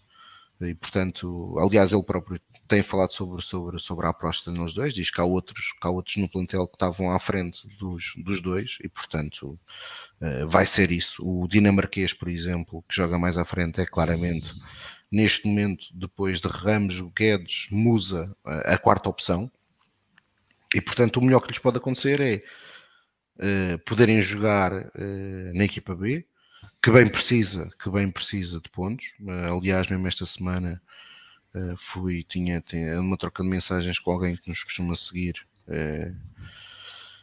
Eu perguntava o que, é que, o, que é que, o, que é que, é o que é que nós achávamos da equipa B. Eu acho que de facto o Benfica está a sofrer na equipa B e é um, é um, é um ponto importante porque a equipa B tem sido fulcral para o desenvolvimento de jovens do Benfica e muitos deles que fazem parte da equipa, da equipa principal. Uh, e, e, este ano estamos, estamos, estamos a sofrer se calhar um bocadinho daquilo que tem sido uh, ter mais jogadores da formação uh, na equipa principal. Temos o António Silva, temos o João Neves também está a jogar com regularidade. Não, não tem jogado, mas tem, mas tem, mas tem estado, tem, é uma presença frequente nos convocados e portanto não, não acaba por não ir à equipa B. a verdade é que a equipa do Benfica está neste momento numa posição que começa a ser perigosa. Uh, e é preciso e é preciso é preciso recuperar uh, para manter para manter uh, para manter a presença do Benfica na, na, na segunda liga obviamente que o treinador o Luís Castro pode não ser o treinador ideal ou podemos aqui fazer eu tenho sempre muitas dificuldades em falar em treinadores neste contexto porque eu recordo-me dos que lá têm passado e eu vi muitos benfiquistas uh, a pôr o Helder uh, em algumas fases nos Pinkers e noutras a dizerem que o Helder não percebia nada disso, como também vi, por exemplo, no ano passado, ainda com Jorge Jesus, muitos e muitos benfiquistas a dizerem que o Veríssimo é que era e que o Veríssimo é que tinha que ser treinador da equipa principal, porque a equipa B jogava nas horas. E jogava, e jogava nas horas a equipa B do Benfica do ano passado jogava muito bem. Só que se calhar isso era um mau sinal. E era um mau sinal porquê? Porque não havia aposta na equipa principal. E como não havia aposta, era uhum. natural que os miúdos que existissem mais soluções na equipa B com mais qualidade. Uh, e a verdade é que a equipa do Benfica no passado fez um campeonato super tranquilo. E percebeu-se que, que, se calhar o, o Veríssimo, que teve o seu mérito naquele contexto, mas depois, nos, nos, seus dois últimos projetos em equipas, em equipas sénior, sendo que o projeto do Benfica era um projeto difícil, uh, dado o contexto, a verdade é que não conseguiu fazer melhor do que, do que, do que aquilo que era o histórico de Jorge Jesus. Teve uma prestação na Liga dos Campeões digna, uh, mas ficou-se por aí. Uh, recebeu a equipa com 4 pontos atrás e acabou com mais de uma dezena atrás do primeiro classificado e portanto, ou seja, significa que o trabalho acabou por ser pior do que melhor. Uh, e, o, e, o, e em contraponto, uh, este ano no Estoril a coisa também começou bem no início e acabou uh, mal, sendo que neste momento o Estoril é uma equipa que está no primeiro lugar acima da linha de promoção, daquela equipa que vai ter que ir àquele playoff final, que é o Marítimo, neste caso, Uh, e, e, portanto tenho algumas dificuldades em olhar só para a qualidade do treinador, uh, mas sim ter que analisar aqui o contexto. E o contexto, sendo a equipa B, de facto, tem aqui algumas particularidades que também não são alheias àquilo que é um caso que, mais do conhecimento público ou não, mas acho que é evidente que é a situação de termos um conjunto de miúdos uh, que a sua situação contratual com o Benfica pode não estar a ajudar. o o Diego exatamente, uh, o Rafael. Uh, ah, e portanto, isso, isso, isso, isso, pode ter impacto. Agora é, é, é, é, de especial importância que o Benfica consiga garantir, garantir, garantir a permanência na segunda liga. Uh, mas posto isto é subscrevo aquilo que o Carlos e o, e o Pedro disseram sobre o jogo do Vitória, um jogo muito importante, certamente com o estado da luz cheio. E todos os cuidados são poucos contra o adversário que, que o primeiro adversário que nos retirou pontos, e já agora, dizê-lo, obviamente que cada jogo deve ser encarado como uma final, mas de facto no plano teórico o campeonato os principais desafios do Sport Lisboa Benfica começam agora. Uh, portanto, o Benfica vai receber o Vitória, vai a Vila do Conde, recebe o Futebol Clube do Porto, vai a Chaves, recebe, se eu não estou equivocado, o Sporting Clube Braga. Portanto, já na primeira volta era assim, foi assim. Uh, foi nestas últimas 10 jornadas que o Benfica perdeu 7 pontos. Esperemos que, desta, desta, que, de, que nestes 10 jogos finais o Benfica perda menos de 7 pontos, eh, ou que no máximo que perda só 7, porque significa que o Benfica é campeão. Ora, é isso que pretendo, e por falar em campeão e em campeões, uh, sexta-feira o sorteio da Liga dos Campeões, o Benfica está uma vez mais apurado para os quartos de final da prova. Acontece, exatamente, acontece pela segunda vez consecutiva, os uh, uh, potenciais adversários até o momento apurados são, além, são o Bayern Munique, o AC Milan, o Inter de Milão, o Chelsea e o Manchester City. A única destas equipas que ainda não conquistou qualquer taça dos campeões foi o Manchester City. Amanhã resta saber uh, quem se juntará a estas seis equipas, se será o Real Madrid, que venceu uh, em Liverpool de forma folgada e recebe então agora a equipa inglesa no Santiago Bernabéu e também o vencedor do duelo entre Nápoles e Eintracht Frankfurt. Uh, Pedia-vos a todos uma antevisão do sorteio, um, fazendo a pergunta clássica: uh, que adversário gostariam de ver? E agora outra: o que é que acham?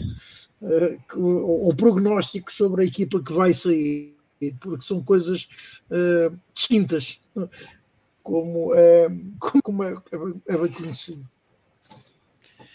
Uh, começo, desta vez começo pelo Carlos. Eu acho que para o sorteio é ir jogar em 4-2-3-1, como tem sido sempre, que é para ganhar. Uh, mas agora, mais a sério, uh, bom, é um petisco que está ali, não é? Uh, relativamente aos jogos de amanhã, creio que dos adversários que falta confirmar, só mesmo assim uma catástrofe nunca ouvida é que retiraria o Real Madrid uh, do sorteio uh, e depois uh, entre Nápoles e Frankfurt tenho, tenho mais fé uh, na equipa do Nápoles. Dito isto, e olhando para um sorteio em que os nossos adversários possam ser Inter, AC Milan, City, Chelsea, Bayern, Real Madrid e Nápoles, um, ehm, só vou dar duas hipóteses. Uh, ou uh, entre Inter e AC Milan, que são duas equipas que, que, apesar de tudo, me parecem menos fortes, ou para não ser nenhum desses, que seja logo o Real Madrid. Uh, tenho, tem sido recorrente uh, quando são os sorteios destas fases a eliminar um, a, minha, a minha aposta uh, num confronto absolutamente histórico, não é? Que, como seria um reencontro com o Real Madrid. Um, que, que, tem, que tem da perspectiva deles aquela, aquela estatística menos favorável, vá, digamos assim, no, nos confrontos com o Benfica, uh, e portanto seria, uh, seria o, o, reavivar de uma, de uma, de uma rivalidade, de um, de um confronto absolutamente clássico entre uh, os dois maiores clubes da, da Península Ibérica um, e dois dos maiores do mundo, diga-se. Um, relativamente a, a, às outras equipas, alguns não quero por, pelas mais variadas razões. Uh, o Bayern, porque é o Bayern, né? aquela, aquela, aquele rolo compressor. e que cada vez que chegamos a esta fase mais, uh, mais séria ainda da, da, da, competição, se eles nunca vacilam nas anteriores, nestas então menos ainda. Um, o City, que hoje uh, atropelou o seu adversário alemão, uh, porque, uh, porque é o City de Guardiola e que está ali num, num momento de forma extraordinário, mas que, quiçá, uh, um pouco como, como tem acontecido sucessivamente com o PSG, uh, apesar de tudo, muito dinheiro e muitos jogadores ainda não conseguiu ganhar uma Champions, mas acho que está num patamar mais elevado. Um, o Chelsea não gostava de apanhar por uma simples razão, não pelo futebol que jogam, mas por uh, fatores mentais que vão pôr provavelmente uma grande parte dos adeptos e, quiçá, alguns jogadores a olhar para o facto de, de estar Enzo Fernandes do outro lado da barricada.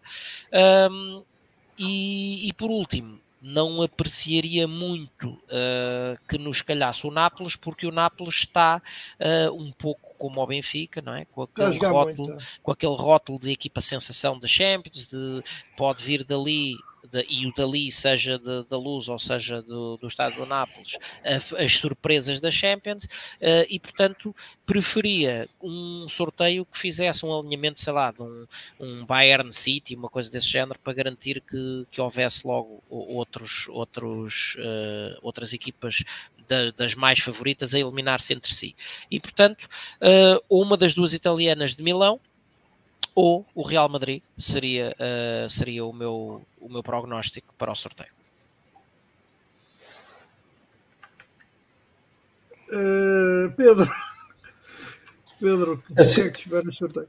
Epá, acima de tudo, muito satisfeito por ver o Benfica em mais um sorteio da Champions, nos quartos de final, duas vezes seguidas, e, e é isto, é isto que todos nós andamos a pedir aos anos e anos que o, que o Benfica esteja sempre presente nestes momentos.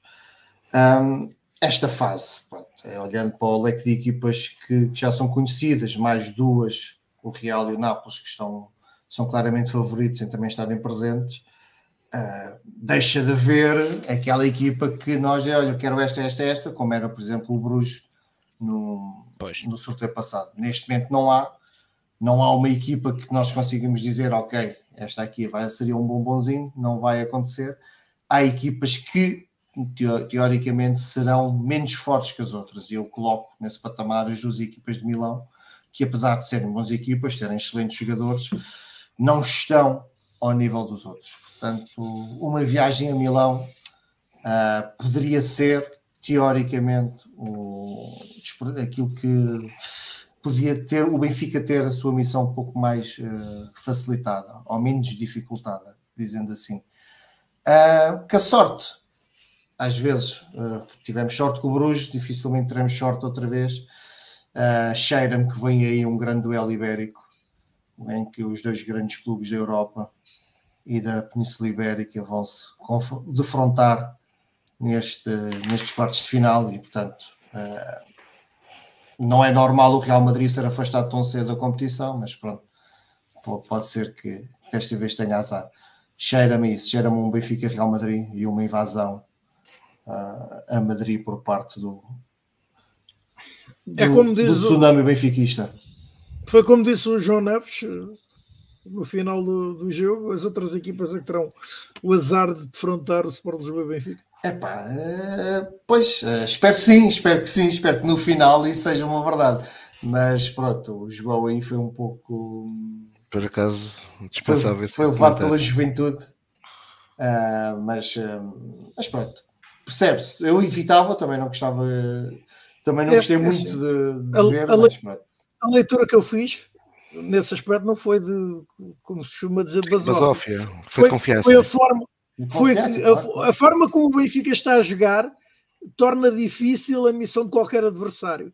Eu acho que foi mais assim. Sim, e, sim. portanto, que lhes que esperam sim, noites assim, complicadas.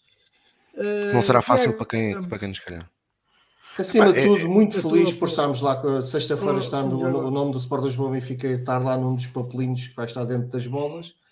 Uh, pronto, e venha ao que vier. Uh, o City dificilmente virá, porque eu não acredito que a UEFA permita que depois do António Silva meter, o, meter um Mbappé no bolso, que agora vai fazê-lo ao, ao Haaland. Portanto, seria... Calma, Pedro Carlos, calma. Tens dúvidas? Tens não, dúvidas? Não, o António, é, é só, é o António punha o Haaland no bolso? Eh, ninguém não, duvida da capacidade do Tó. A questão é que este tipo de discurso não, não te fica bem. Epá, vocês não se pode brincar, pá. vocês estão muito. Estão muito não, não, nervosos. sempre, sempre focado em ganhar, sempre. Aliás, oh, oh, uh... permite-me permite só aqui uma, uma, uma intromissãozinha a correr uh, na agenda, aqui 30 segundos da atenção de toda a gente. Um, não sei se, para quem não teve a oportunidade de, de ler o artigo que saiu na revista Libro, uh, um artigo intitulado A Sedutora Resistência do Benfica, que destaca a dimensão do Benfica além fronteiras como o fator único que o distingue dos outros colossos europeus e mundiais, relegando questões financeiras para o segundo plano. Para a revista Libro, clubes como o AC Milan, Inter, Juventus, Bayern Munique, Boca Juniors, Flamengo ou Santos são muito adorados nas suas cidades, inclusive é nos seus países, ganharam muitos troféus, alguns têm, alguns têm muito dinheiro e poder, mas fora da sua área de influência não são nada. Já o Benfica é um clube com uma trajetória histórica singular e irrepetível. O Benfica ganhou o respeito, mas antes disso conquistou o amor de milhões de adeptos em todo o mundo. Conseguiu representar os imigrantes portugueses como nenhum outro clube no mundo conseguiu entre as suas gentes, e desta forma o Benfica é o maior de Portugal. Mas também é o maior em Angola, Moçambique, Timor-Leste, Cabo Verde, Guiné-Bissau, São Tomé e Príncipe. Mas não é apenas aqui. Quem é o maior clube de Paris? Será o PSG, fundado em 1970? Não é o Benfica. E também é o maior na Suíça, no Luxemburgo, e tem uma enorme massa adepta na Alemanha, Nova Iorque, Toronto e África do Sul. E o artigo termina com o Benfica personifica a nostalgia e a alma de um povo, inclusive é daqueles que não são adeptos do clube. O Benfica é um caso único no mundo do futebol, é, sem dúvida, o maior clube do mundo. Para mim, fechávamos já aqui o programa. Está bom. Depois disto, está bom. Bem, Não fui eu que escrevi, mas pronto. Não, não, eu sei, é, é, eu sei quem escreveu e vocês também se conquistaram. Sim, também. Passa à frente. Uh, bem, uh, exato. Uh, passando à frente, Tiago, a tua, a tua opinião sobre o sorteio. Olha, a minha opinião é repetir aquilo que, que, que farei sempre, às vezes forem necessárias, todo o gosto em repetir, que é em 2019, e já o tinha dito na semana passada, em 2019 diziam que os benfiquistas não podiam, tinham ambições tontas e sem, tolas, correspondência, tolas. e sem correspondência com a realidade quando falavam na Europa. É... Depois disso, o homem, o Ministério Público fez-nos o favor de levar do Benfica, infelizmente não foram os sócios do Benfica, teve que ser o Ministério Público. O séquito que o apoiava cegamente, muitos deles ainda continuam lá. Uh, e agora, pasme-se, conseguem dizer que afinal uh, não disseram bem aquilo que na altura o afirmaram com toda a pompa e circunstância.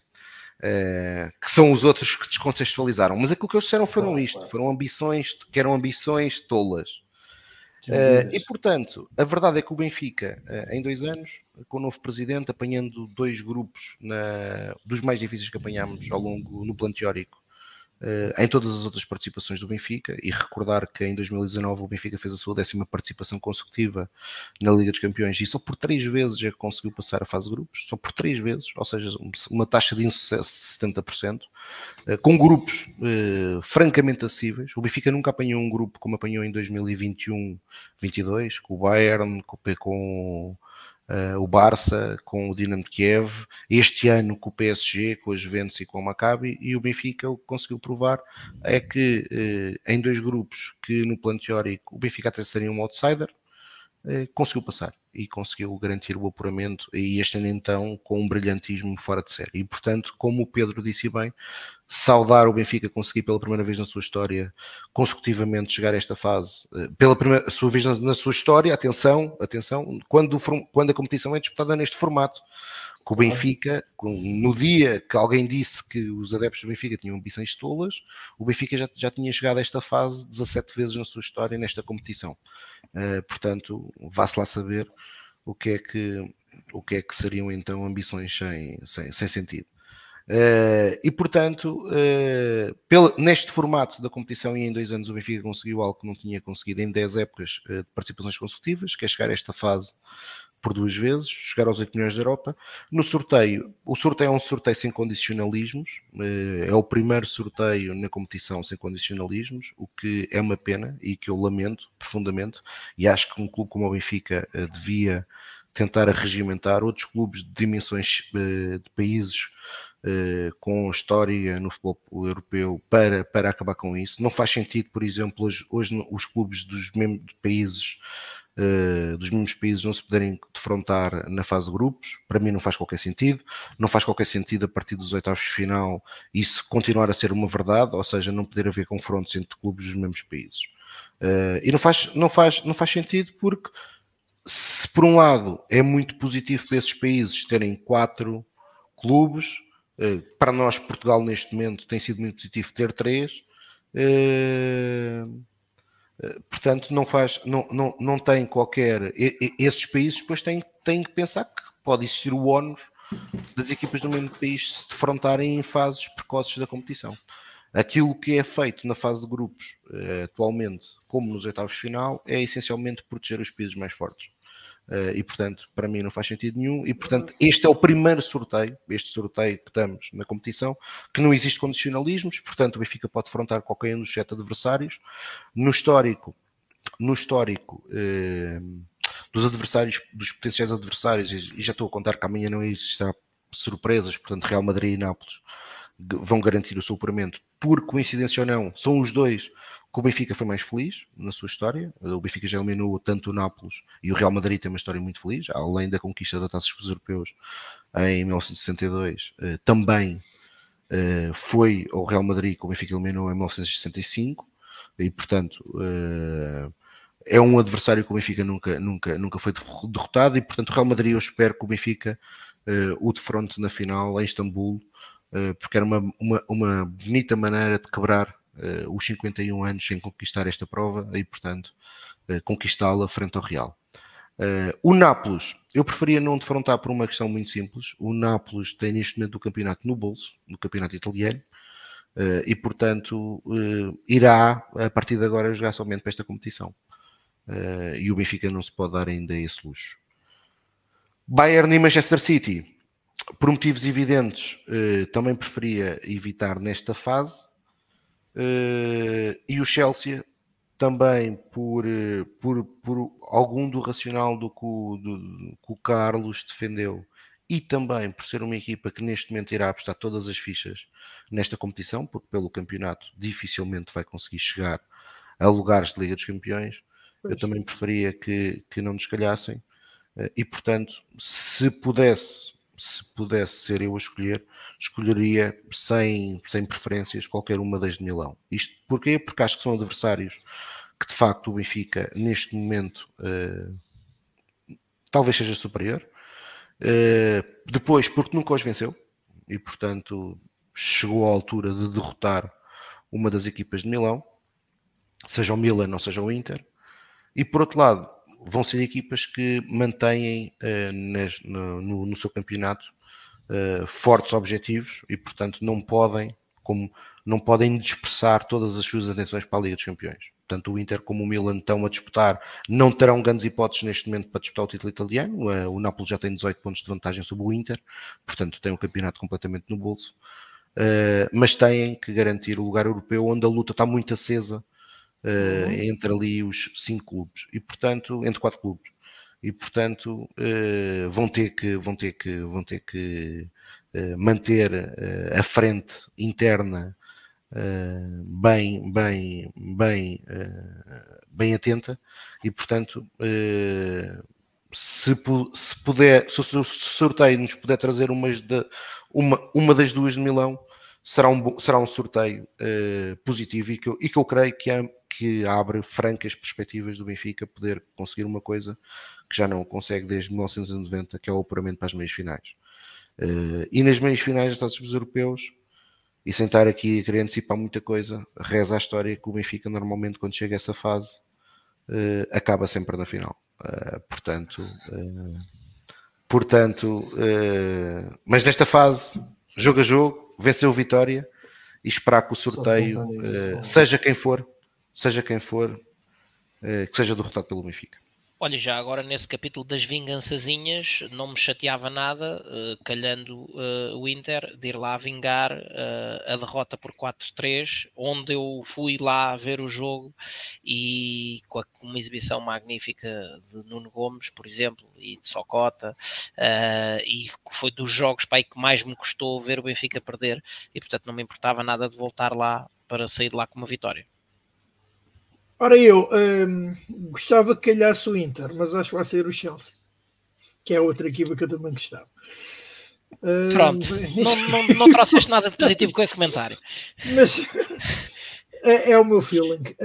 Um, é o meu feeling. Ora, uh, avançando, por fim, para as modalidades, eu não sei se querem começar, ou o Pedro, o, perdão, o Carlos ou o Tiago querem começar pelo rescaldo dos resultados e agenda, ou se vamos logo direito ao assunto uh, que está aí na baila, uh, que é, é, então o bate-boca entre uh, Nelson Évora e as respostas de Pedro Pablo Pichardo, que agora também, ou que se juntou esta tarde também, uma alfinetada à sua própria entidade patronal.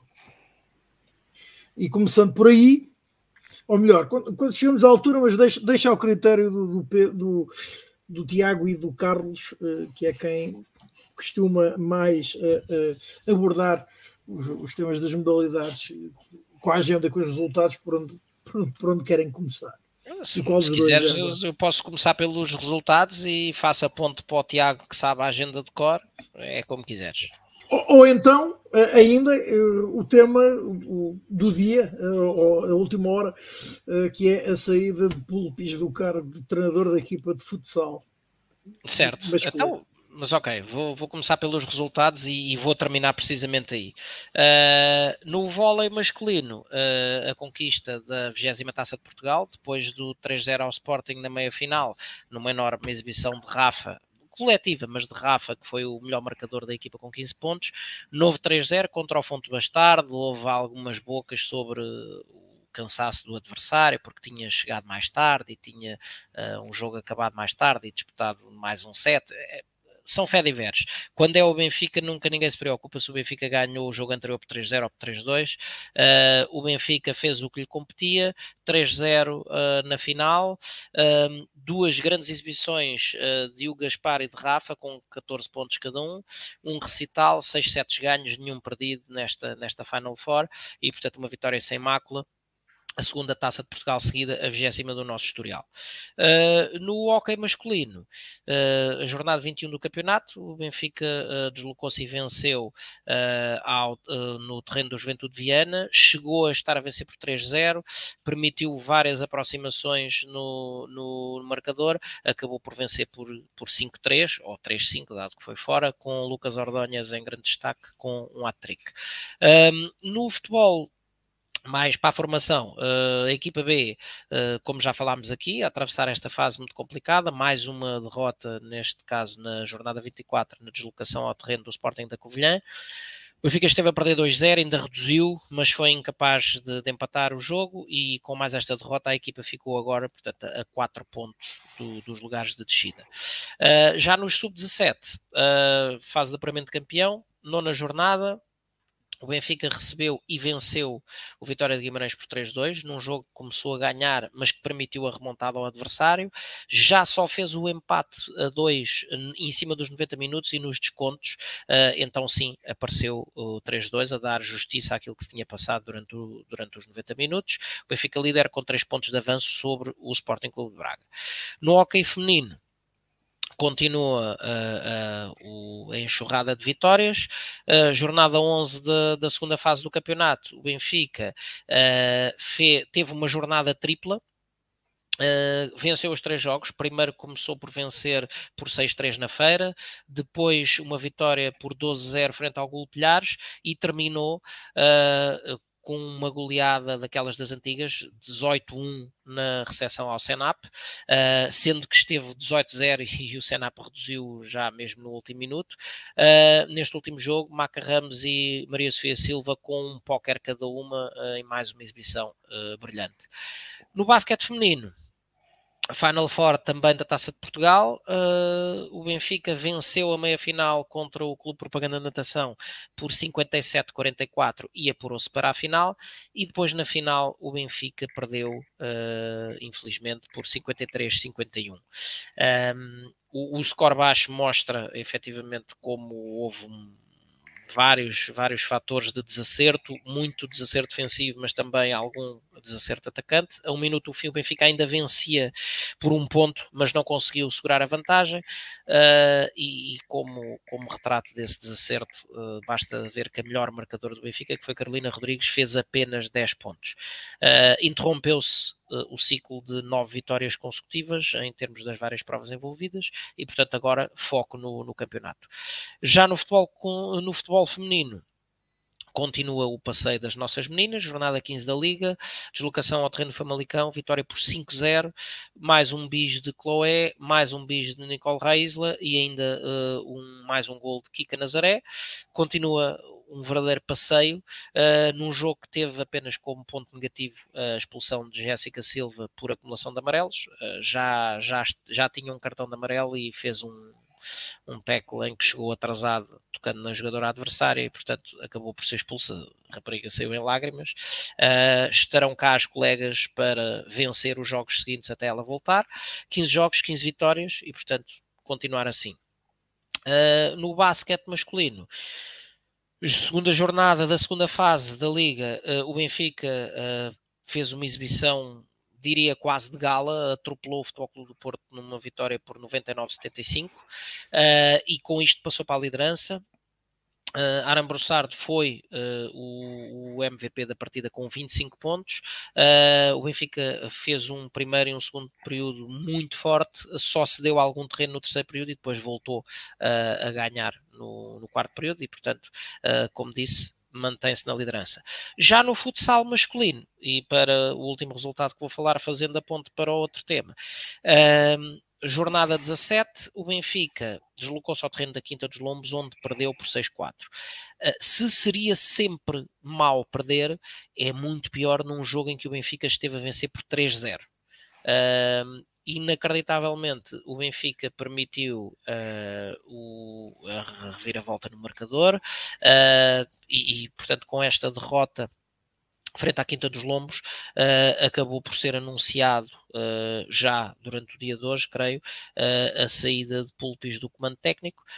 não sabemos, ou pelo menos não sei ainda quem é o senhor que se segue, mas efetivamente. Pronto, mas efetivamente, na minha opinião, já é tarde. Pulpis nunca conseguiu, uh, e, e, creio que tem material à disposição para isso, nunca conseguiu uh, uma estabilidade de resultados. O Benfica tem alguns jogos efetivamente muito bons durante, durante o seu reinado, mas depois falha demasiadas vezes em momentos-chave uh, e, e, derrotas como esta. Uh, o Benfica até pode perder um jogo, mas, mas não depois de estar a vencer por 3-0 ao uh, a Quinta dos Lombos, não é sequer contra um dos crónicos candidatos como o Sporting. não é inadmissível que o Benfica perca um jogo nestas circunstâncias e, portanto, deu-se a saída do, do técnico. Uh, vamos ver quem será o senhor que se segue, uh, mas espero que pelo menos uh, aquele efeito da, da chicotada psicológica faça trazer o futsal do Benfica para outro patamar, porque, porque o Benfica tem efetivamente plantel para bem mais do que aquilo que tem feito.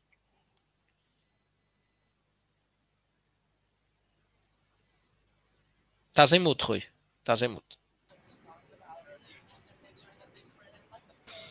Tiago, uh, o que é que tu podes acrescentar? Não, acima de eh, tudo, olha, eu por acaso aqui vou, vou, vou começar pela, por, por, por, dar os parabéns à equipa de voleibol pela conquista da 20 taça de Portugal. Competição do Benfica é de longe o clube com mais troféus e que consolidou também dessa forma esta conquista. O Benfica como clube com mais troféus a nível nacional, embora a nível de campeonatos continue atrás do Sporting Clube de Espinho uh, e que é um bom indicador para o playoff que aí vem. Agora, discordar um pouco daquilo que disse o Carlos, ou seja, aquilo, eh, aquilo que aconteceu ao Fundo Bastardo, eu creio que numa federação uh, que preza a modalidade deveria ter sido resolvido de outra forma. O Fundo Bastardo não conseguiu viajar para o continente na véspera, portanto, só conseguiu viajar poucas horas antes devido às condições meteorológicas dos, nos Açores, que não permitiu que o voo descolasse. Uh, jogou praticamente às 9 horas da noite, nem, no, nem jogou no pavilhão onde foi disputada a final, porque estava a ser disputada a final feminina, conquistada pelo Sporting, e portanto, de facto, a equipa do Fundo Pastardo, quer se queira, quer não, teve, teve aqui algumas, alguns condicionalismos importantes. E eu creio que para a defesa da modalidade podia-se perfeitamente ter agendado a final para o final do campeonato. É uma, esta modalidade é a modalidade que começa, tem a particularidade de ser aquela que começa mais tarde e que acaba mais cedo, a competição.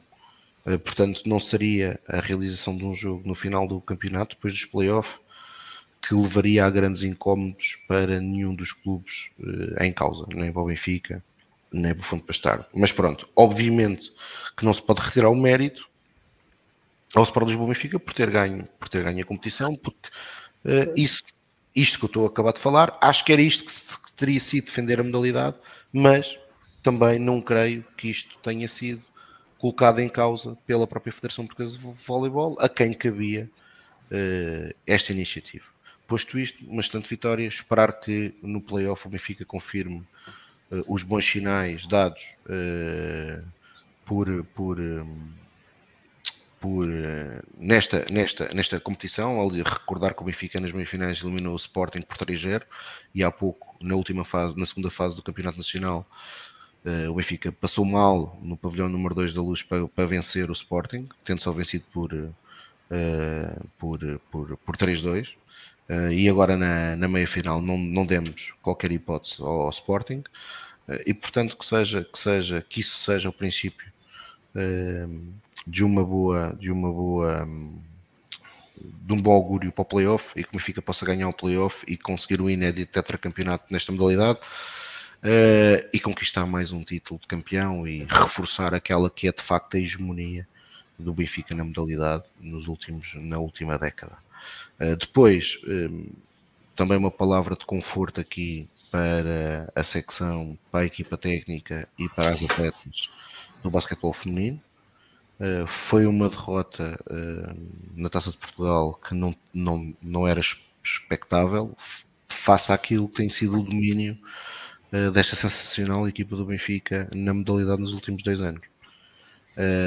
alguma vez não iríamos vencer, aconteceu no, no domingo e portanto eh, mais uma vez uma equipa feminina, e isso também já é habitual nas equipas femininas, deram a cara no final da depois da derrota, assumiram a dor uh, de muitos benfiquistas, mais do que, tenho a certeza absoluta, mais do que nós que queremos que o clube vença, as atletas queriam bem mais do que nós a vitória. Uh, não foi possível, um mau jogo, uh, esperar que acima de tudo deem já deem a volta por cima e que conquistem o tricampeonato que está perfeitamente ao nosso alcance devido à qualidade e à atitude uh, que esta equipa tem demonstrado ao longo das, dos últimos anos. Portanto, uh, uma palavra de conforto, se estamos cá quando o Benfica ganha, também estamos cá quando o Benfica não vence. Uh, e reconhecemos que quem tudo dá pela, pela, pela, pelo Sport Lisboa Benfica, às vezes pode ter percalços e é nestes momentos que nós temos que apoiar ainda mais. Por fim, depois, uh, uma excelente vitória no basquete, uh, apesar, e foi uma excelente vitória por números muito robustos. o Benfica dá uma imagem bem melhor do que aquela tinha dado na, na semana anterior no Pavilhão João Rocha aproveitou também, é certo, um pouco o desgaste do adversário, que ainda está nas provas europeias e teve um jogo muito difícil na quinta anterior, mas o Benfica disse não tem culpa e portanto o Benfica desde cedo cavou uma superioridade muito grande e conseguiu uma boa vitória. Esperar que dê sequência a esta, a esta uh, ao jogo de sábado nos próximos para conseguir conquistar esta segunda fase que é importante para aquilo que é o fator casa nos playoffs, que no ano passado foi absolutamente decisivo para o Benfica. Depois, por outro lado, é? o resultado pesadíssimo do, do futsal, incompreensível. Uh, Pulpis, de facto, não é, para mim, não era a solução desde o ano passado. Uh, com os recursos que o Benfica tem, ou, que o plantel do Benfica tem. Uh, no ano passado, o Benfica, em oito jogos com o Sporting Clube Portugal, em mais de metade foi goleado e só conseguiu vencer um jogo que já não interessava para ninguém, porque as contas da, da fase regular já estavam decididas. Foi o único jogo que o Benfica conseguiu vencer o Sporting. Portanto, uh, os sinais foram, eram, to, todos indicavam que aquilo, uh, que tinha sido um erro de casting e que, portanto, o Benfica, o Benfica deveria uh, seguir outro caminho. Não foi essa a decisão. Apostou-se na, na mesma liderança técnica, reforçou-se o investimento. Recordar que o Benfica este ano em cláusulas de rescisão gastou superiores a 200 mil euros na contratação de Igor uh, e de Diego uh, ao, Palma, ao Palma de Maiorca. E a verdade é que o Benfica neste momento está em terceiro lugar no Campeonato Nacional. Dificilmente, provavelmente, vai conseguir acabar nos dois primeiros lugares. e o Francisco António dizia há pouco: ah, o que interessa aos playoffs. é verdade, o que interessa aos playoffs. Mas aquilo que eu sei é que o Benfica nunca foi campeão nacional em playoffs se não tivesse vencido a fase regular. Na história, uh, o que a história diz é isto. O Benfica só foi campeão quando ganhou, ganhou a fase regular e até agora é a única equipa que até ganhou a fase regular por duas vezes e acabou por não ser campeão. Mas o que nos diz a história e a estatística é que quem ganha a fase regular, por norma, é o campeão. E, e, e este ano, mais uma vez, a coisa está a coisa está muito termida eh, agora, eu não queria, eu não queria focar só no, no Pulpis, ou seja, eu acho que há responsabilidades também na estrutura do Benfica, porque o Benfica tem team managers, tem, neste caso, o Gonçalo Alves, que foi um grande capitão do Benfica, mas que é o team manager faz anos, tem uma estrutura liderada pelo, por um vice-presidente, uh, neste caso Fernando Tavares, que também tem que prestar aqui algumas contas sobre, sobre a modalidade, porque, quer dizer, o Benfica hoje, e não é só no, não é só no futsal, mas o Benfica dispensa atletas como Miguel Ângelo, que é uma alternativa no Sporting Clube Portugal. Obviamente que o Miguel Ângelo é dos principais jogadores do Sporting, mas é um jogador muito importante na rotação da equipa do Sporting. Dispensámos Fábio, Fábio Cecília e Tiago Brito. Outros dois jogadores que não serviam para o Benfica, mas servem para aquele clube que neste momento está à nossa frente no campeonato, que é o Sporting Clube Braga. Jogadores muito importantes também, dois portugueses na rotação.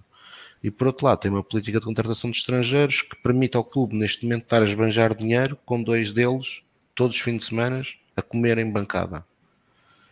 Uh, quer dizer, esta política não faz muito sentido. Uh, e portanto não pode ser só o treinador aqui também a ser o responsável máximo por todos os resultados. A estrutura tem que ter, tem que ter aqui as suas devidas ilações e perceber o que é que está a ser feito. Uh, por exemplo, o Alexandre Gaspar está a falar Uh, aí no exemplo, o Benfica, quando foi campeão a última vez, dispensou um, um, aquele que foi um dos principais obreiros nos playoffs pelo título, Raul Campos. Deixamos sair o Marcos Torra, que é talvez uh, um dos melhores fixos que, que, passaram no Benfica nos últimos anos. Deixamos para sair o André Coelho para o Barcelona, naquela, naquela, naquela altura, naquela atitude normal no Benfica. Do é, não cortar as pernas. Sim. É, podemos cortar as, podemos cortar as asas à águia, mas não podemos cortar as pernas aos, atletas. Uh, mas por outro lado, não, não, não tivemos dinheiro para, para manter o, o, o André Coelho, mas temos dinheiro para andar a pagar rescisões. O Nuno está aí a dizer que o Rolo quis sair. Eh, isso é o que, é o que, é o que depois no Benfica todos, todos dizem sempre. É, no Benfica todos querem sair. Do Benfica. O Torra também queria sair, mas a verdade é que os atletas tinham um contrato e, portanto, o Benfica, se os quisesse segurar, até tinha contratualmente a razão do seu lado. Eh, e o Benfica não o quis. E a verdade é que nos últimos eh, mais de 10 anos o Benfica só conquistou três campeonatos: 2012, 15 e 19. Demasiado pouco para o investimento que o Benfica tem nesta modalidade. E portanto, a culpa não pode morrer só no, no pulpis. É preciso tirar ilações daquilo que está a ser feito. Reconheço que há uma tentativa importante de, eh, no mercado nacional, de reforçar a equipa com jovens de enorme potencial. Uh, saúdo isso, mas os investimentos que depois são feitos em atletas estrangeiros têm que ser feitos com mais critério. É inconcebível o, o caso do Igor, que foi contratado lesionado, em que o Benfica pagou uma cláusula de rescisão e que até agora jogou um jogo. Faz zero sentido o Benfica contratar um jogador nestas condições uh, ou ter permitido ou que, que, que, que, a lesão não tivesse, bem, tivesse sido bem dubelada, porque é essa a informação que eu tenho, é que o atleta veio, uh, não veio em 100%, uh, eh, mas depois forçou-se a entrada do jogador Uh, para jogar uh, no imediato e forçou uh, o que ainda teve como consequência o agravamento da lesão. Uh, e portanto, uh, o Benfica tem que, tem, que, tem que arrepiar caminho e tem que, e tem, e tem, e tem que ter uma estratégia clara para voltar a fazer aquilo que já, que, já, que já foi em Portugal, que foi hegemónico nesta modalidade e, e o clube mais forte. Infelizmente, nos últimos mais de 10 anos, o clube mais forte é um rival nosso, que tem sido mais competente, e pior do que isso, tem sido mais competente, provavelmente gastando menos do que nós. Eh, o que é o que demonstra muito daquilo que, que nós não temos, não temos conseguido fazer. Sobre, sobre, sobre, e termino sobre o caso, sobre o caso uh, Nelson Pichardo. Uh, para já estamos a falar de dois atletas que foram campeões olímpicos, ambos, quando essa. Quando... Não, sei, não sei se querias dizer a agenda, não sei se querias dar a agenda primeiro, ou se deves dar a agenda primeiro, ou se tens. Diga a agenda depois no fim, diga a agenda. Que é para depois irmos todos, para depois irmos todos por esse tema. Está bem, eu posso falar na agenda. Posso falar na agenda no instante. Deixa-me só abrir aqui o O Benfica é esta semana.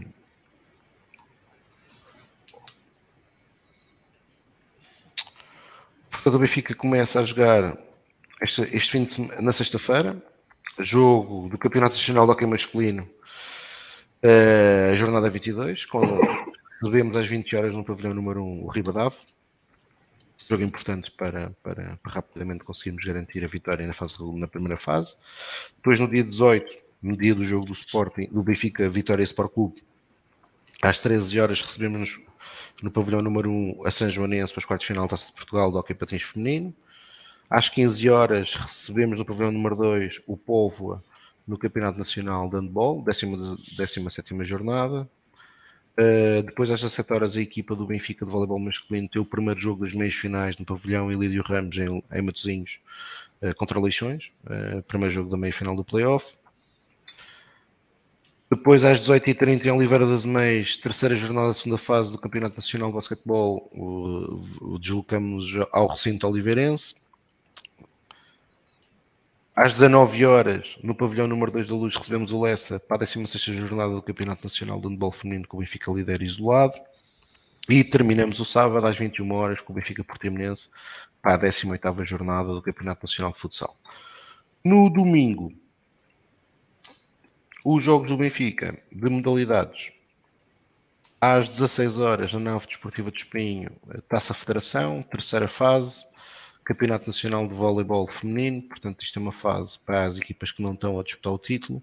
Às 17 horas, eh, no pavilhão número 1, o Benfica joga com o Esgueira para o Campeonato Nacional Feminino, regresso da equipa de basquetebol feminino uh, à competição e seria muito importante uma presença condigna uh, de público para apoiar as nossas atletas num momento que infelizmente não foi fácil, que, que é o seguinte, à derrota da Taça de Portugal e portanto elas merecem que possam ter um pavilhão a apoiá-las neste jogo contra a Jogueira. Depois, uh, na semana que vem e antes do Falar Benfica, Uh, temos às 19h45 no pavilhão número 2 um grande jogo de handball em perspectiva, oitavos de final. Benfica recebe o Flensburg da Alemanha, uh, que, se eu não estou equivocado, neste momento lidera o campeonato alemão. Um jogo muito difícil, uma eliminatória extremamente complicada. Mas o Benfica tenta outro troféu e, portanto, uh, certamente a equipa irá bater-se da melhor forma possível para tentar, para tentar vencer este jogo e poder ir à Alemanha tentar discutir esta eliminatória, embora o favoritismo esteja todo do lado alemão.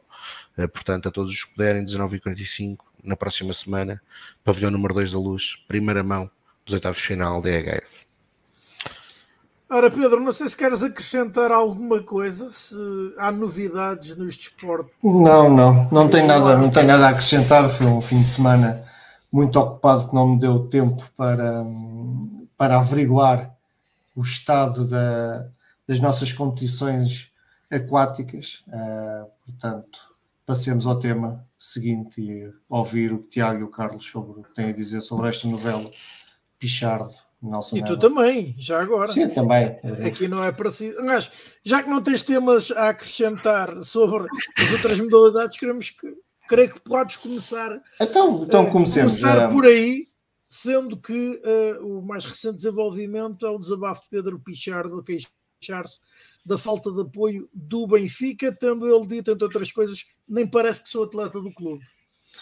Pois. E, uh... Diz então, uh, triste a verdade, nem parece que sou atleta do clube ou que o problema começou pelo clube e o moço. Se ainda tivesse relações de amizade com aquela pessoa, de certeza que a página do SLB Atletismo e não só, até a página pessoal estivesse cheia de publicações e comentários, mas como já não há relações, o tal silêncios. Uh, e pronto. Pois, uh, assim, e entretanto, há também o pai de Pedro Pichardo a avisar Nelson Évora que não, não e passo a citar, ele, Nelson Évora, não vai ter problemas com o Pedro, mas sim comigo.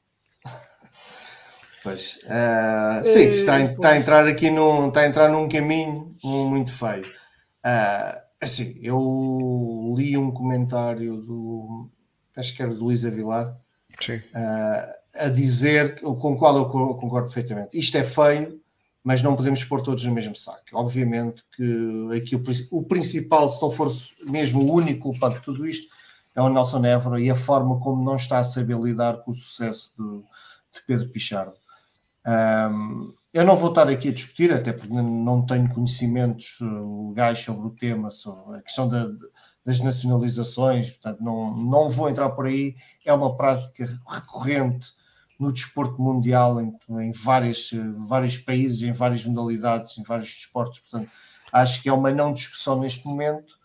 Uh, resta apenas e só a inveja do Nelson Évora de não, claramente, acho que isto é perfeitamente perceptível, Nelson Évora não sabe lidar com, com ter aparecido alguém muito superior a ele e que o ofuscou, que o fez perder todo o,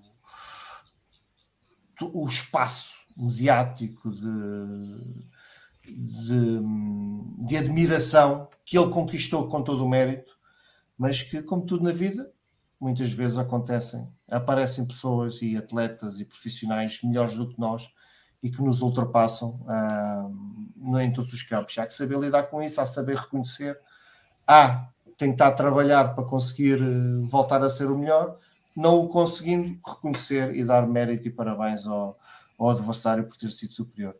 Uh, Nelson Ever não está a conseguir fazer isso, não está a saber lidar e depois entra num cão uh, que roça a ofensa. Roça, não se, ou é mesmo ofensivo, também para não estar aqui com paninhos quentes.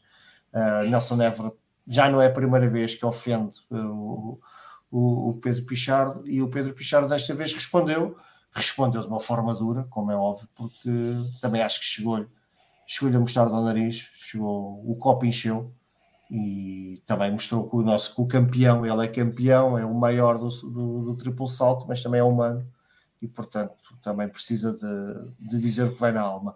Em relação às críticas do ao Benfica, não sei, não tenho, não consigo ter opinião porque não sei, não estou assim tão dentro do tema, não sei o que é que o Benfica haveria de, de dizer num bate-boca entre dois atletas, não, não sei se o Benfica se deve meter nesse bate-boca ou não.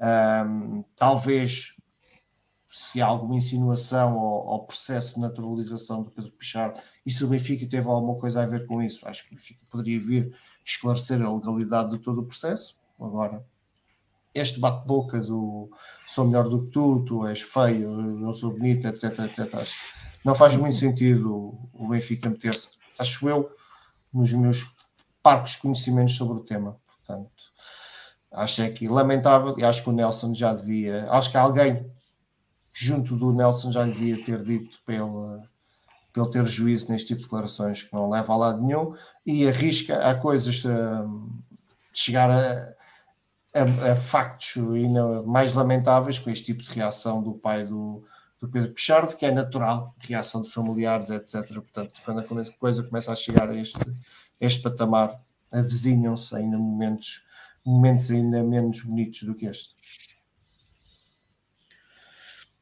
Ora, uh, Carlos, a tua opinião sobre todo este assunto? Muito breve, acho que é, sinceramente, acho que é uma não questão, uh, nomeadamente no, uh, no, que toca a este, uh, a este último pormenor do lamento de Pablo Pichardo. Percebo o incómodo do, do atleta, mas enquanto isto for uma, um, bate-boca, uma discussão que não é, não é dignificante, mas que é exclusivamente entre dois atletas, um atualmente do clube, outro um ex-atleta do clube, enquanto não houver uh, o envolvimento de nenhum órgão, o envolvimento institucional de nenhum outro órgão, como seja o clube, a federação, seja o que for, um, é apenas, uh, com, com, muitas aspas, porque é triste, uh, mas é apenas um, uma picardia uh, entre dois atletas, originada, como disse o Pedro e bem, no facto de um atleta já ter estado num determinado patamar e pedestal de atingimento onde pelo declínio normal da, da, performance desportiva também decorrente da idade e de algumas lesões que teve, onde já não se encontra e de não estar a saber lidar bem com o sucesso de Pedro Pablo Pichardo. Uh, dito isso, acho que o Benfica, sinceramente, faz bem em manter a elevação que, neste caso concreto, uh, tem que se pugnar pelo silêncio. Se repito, se uh, houver algum, alguma intervenção ou participação nesta, nesta, nesta discussão por parte, por exemplo, do atual clube de Nelson Nevra ou por parte da Federação Portuguesa de Atletismo ou qualquer outro órgão oficial, aí sim Aí acho que o Benfica deve de imediato saltar a terreiro em defesa do, do seu atleta. Até porque este das naturalizações, gosto só não, um, é um, atualmente também um não tema e, e, não é o Benfica que é pioneiro nesta, nestas andanças garantidamente. Portanto, todos os clubes o fazem. Um, e portanto, se é prática comum para uns, é prática comum para outros, portanto, não, não será por aí, e inclusive é a única declaração oficial sobre, sobre o tema, ao que parece, já, já mostrou que o Benfica não teve nenhum processo, nenhum, nenhuma intervenção uh, no sentido de fazer essa, essa aceleração uh, da naturalização de Pichardo. Portanto, uh, o que se passa é, são dois atletas que estão picados um com o outro, sendo que aqui o atleta que iniciou uh, todo toda esta picardia uh, claramente está identificado. Uh, e o outro limitou-se ao seu direito de resposta, não, não quis remeter-se à, à, superioridade do silêncio, optou por responder. É, um, é um diálogo que não é, não é efetivamente dignificante para o atletismo português, mas eh, não tendo escalado para patamares institucionais, acho que o Benfica deve manter o silêncio e desejo é que uh, o contexto se mantenha no sentido de o sucesso de Pedro Pablo Pichard ser tão maior que o de qualquer outro atleta da modalidade, uh, que haja sempre motivos para outros atletas se sentirem picados com a sua performance desportiva. É só isso. Ora, por fim, a tua opinião, Tiago, para encerrarmos em beleza, falar bem Olha, eh, Portugal tem cinco campeões olímpicos, eh, todos no atletismo. Carlos Lopes, Rosa Mota, Fernanda Ribeiro, Nelson Évora e Pedro Pichardo. E, portanto, é triste que dois deles decidam, uh, com uh, a iniciativa partindo uh, do, do Nelson, fazer este tipo de ataques, que são recorrentes Uh, e recordar que o Benfica, o primeiro campeão representando, individual representando as cores do Sport do Benfica, uh, chama-se Nelson Évora. E portanto o Benfica apoiou o Nelson durante muitos anos para concretizar este objetivo e depois o Benfica continuou a apoiar o Nelson. O Nelson foi campeão olímpico em 2008 e o Nelson saiu do Benfica, se eu não estou equivocado, em 2015, 2016, pelo seu próprio pé eh, depois de ter passado por lesões gravíssimas, sempre com o apoio do Sport Lisboa Benfica. Eh, aliás, o Nelson eh, é evidentemente, para o nível português, um extraordinário atleta. Conseguiu a quarta medalha de ouro portuguesa nos Jogos Olímpicos, mas, por exemplo, e não é por o Nelson ter sido o Benfica, o Nelson não tinha o talento da, da Rosa Mota, nem da, Fernanda, nem da Fernanda Ribeiro, nem do Carlos Lopes. Foi um campeão olímpico em circunstâncias muito especiais, eh, mas acima de tudo é um atleta que fez a superação, principalmente na forma como recuperou de lesões, o seu grande mérito. Eh, e quando se fala que o Pedro Pichard é o seu sucessor, bem, e o Pedro Pichard não é o seu sucessor, Pedro Pichard é de facto um fenómeno.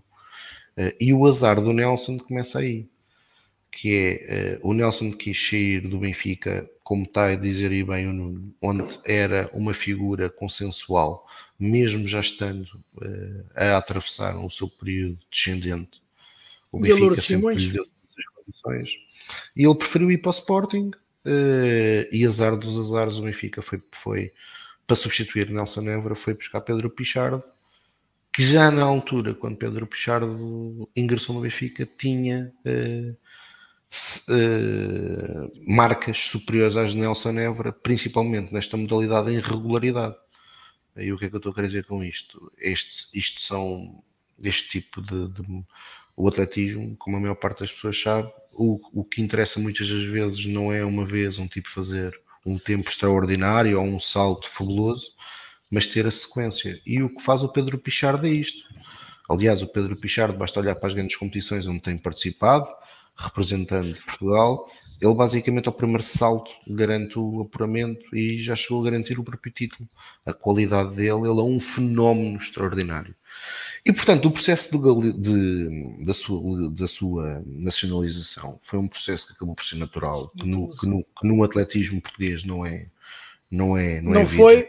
Eu, eu posso acrescentar que não foi completamente natural, eu digo porquê. Eu, hoje, uh, um partido político, eu vou dizer quem foi, foi o Chega pediu uma averiguação a, a, a, todo o processo, porque aparentemente uh, Pedro Pichardo invocou asilo político, ou requeriu asilo político para se naturalizar português, invocando uh, que era perseguido pelas autoridades Sim, não é mentira. Uh, de Cuba.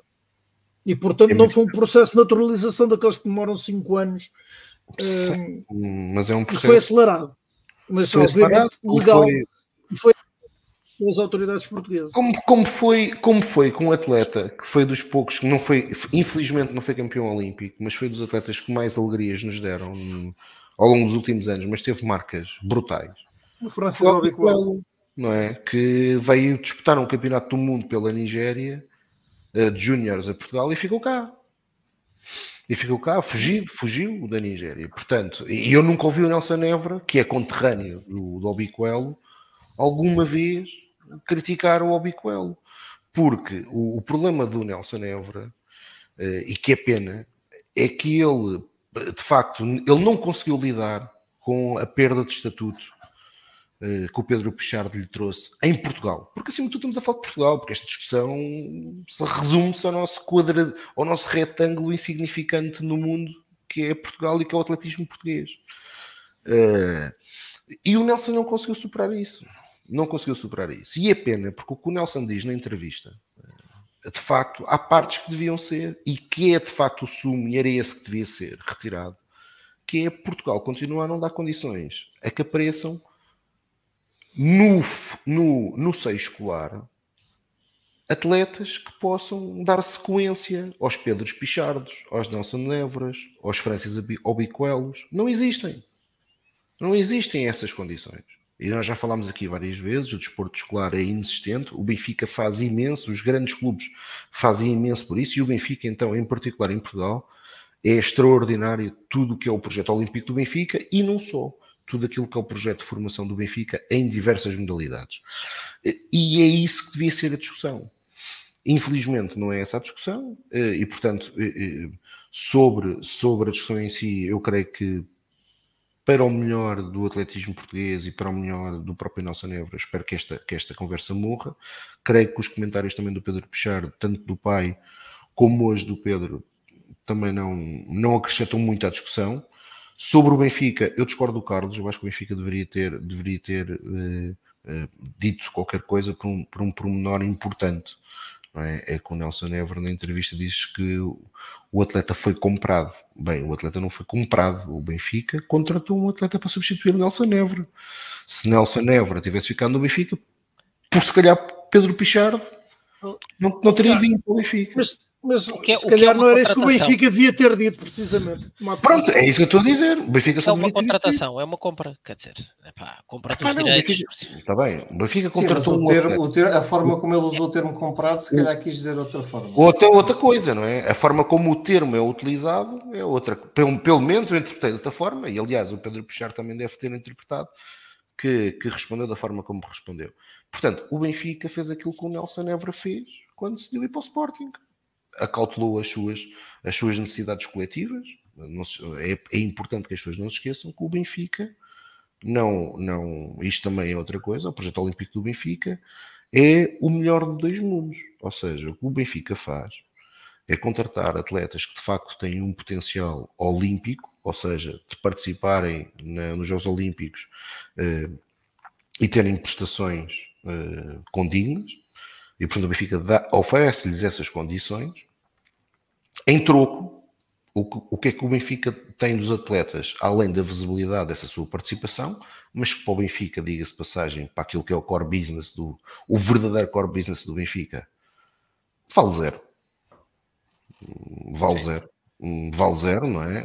Um, isto, e eu sou alguém que adora modalidades, mas tenho a perfeita noção que a esmagadora de maioria dos portugueses já se aborrifar se o Benfica, se algum atleta do Benfica ganha uma medalha de ouro, de prata, bronze ou de papelão em qualquer Olimpíada.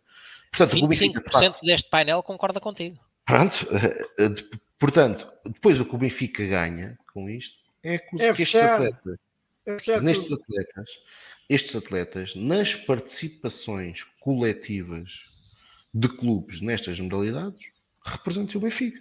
E é por isso que o Benfica é detentor do recorde, de, de 10 títulos consecutivos ao ar livre.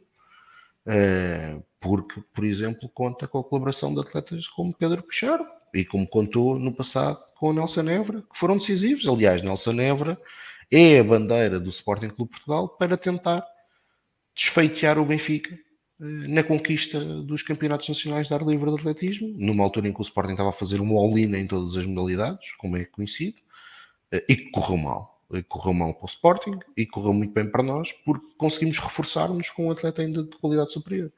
Eh, mas, portanto, posto isto, acho que é, que é, que é importante que o Nelson saiba, saiba, saiba, saiba, saiba, saiba acabar a sua carreira e que se deixe disso, porque o atleta Nelson Évora, além de ter sido um atleta de, enorme qualidade e para o panorama nacional, uh, não é por acaso que é, só, é apenas um dos cinco que conseguiu ganhar o Euro Olímpico, também com aquilo que foi uma capacidade de resiliência que ele demonstrou e de superação ao longo da sua carreira, merece ser recordado por isso e não por este tipo de declarações. Eh, e eu, eh, se me custou bastante a forma como ele saiu do Benfica, eh, pela forma como foi, porque o Benfica sempre o ajudou depois de lesões graves, eu também prefiro ter a imagem do Nelson como um atleta que recuperou de lesões muito graves para conseguir ainda estar ao seu mais alto nível. prefiro ter esta imagem do Nelson do que ficar com esta imagem do tipo que foi um pesetero que se esqueceu do clube que o ajudou e que no final da carreira tem, tem lives e tem tiradas xenófobas que não, que não prestigiam em nada aquilo que foi o atleta e o homem Nelson Ever.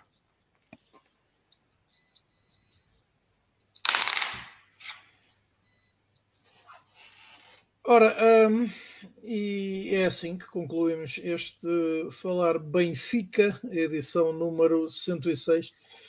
Eh, voltamos para a semana e aí já faremos o rescaldo do sorteio da Liga dos Campeões, mais concretamente o adversário que saiu em sorte ao Benfica.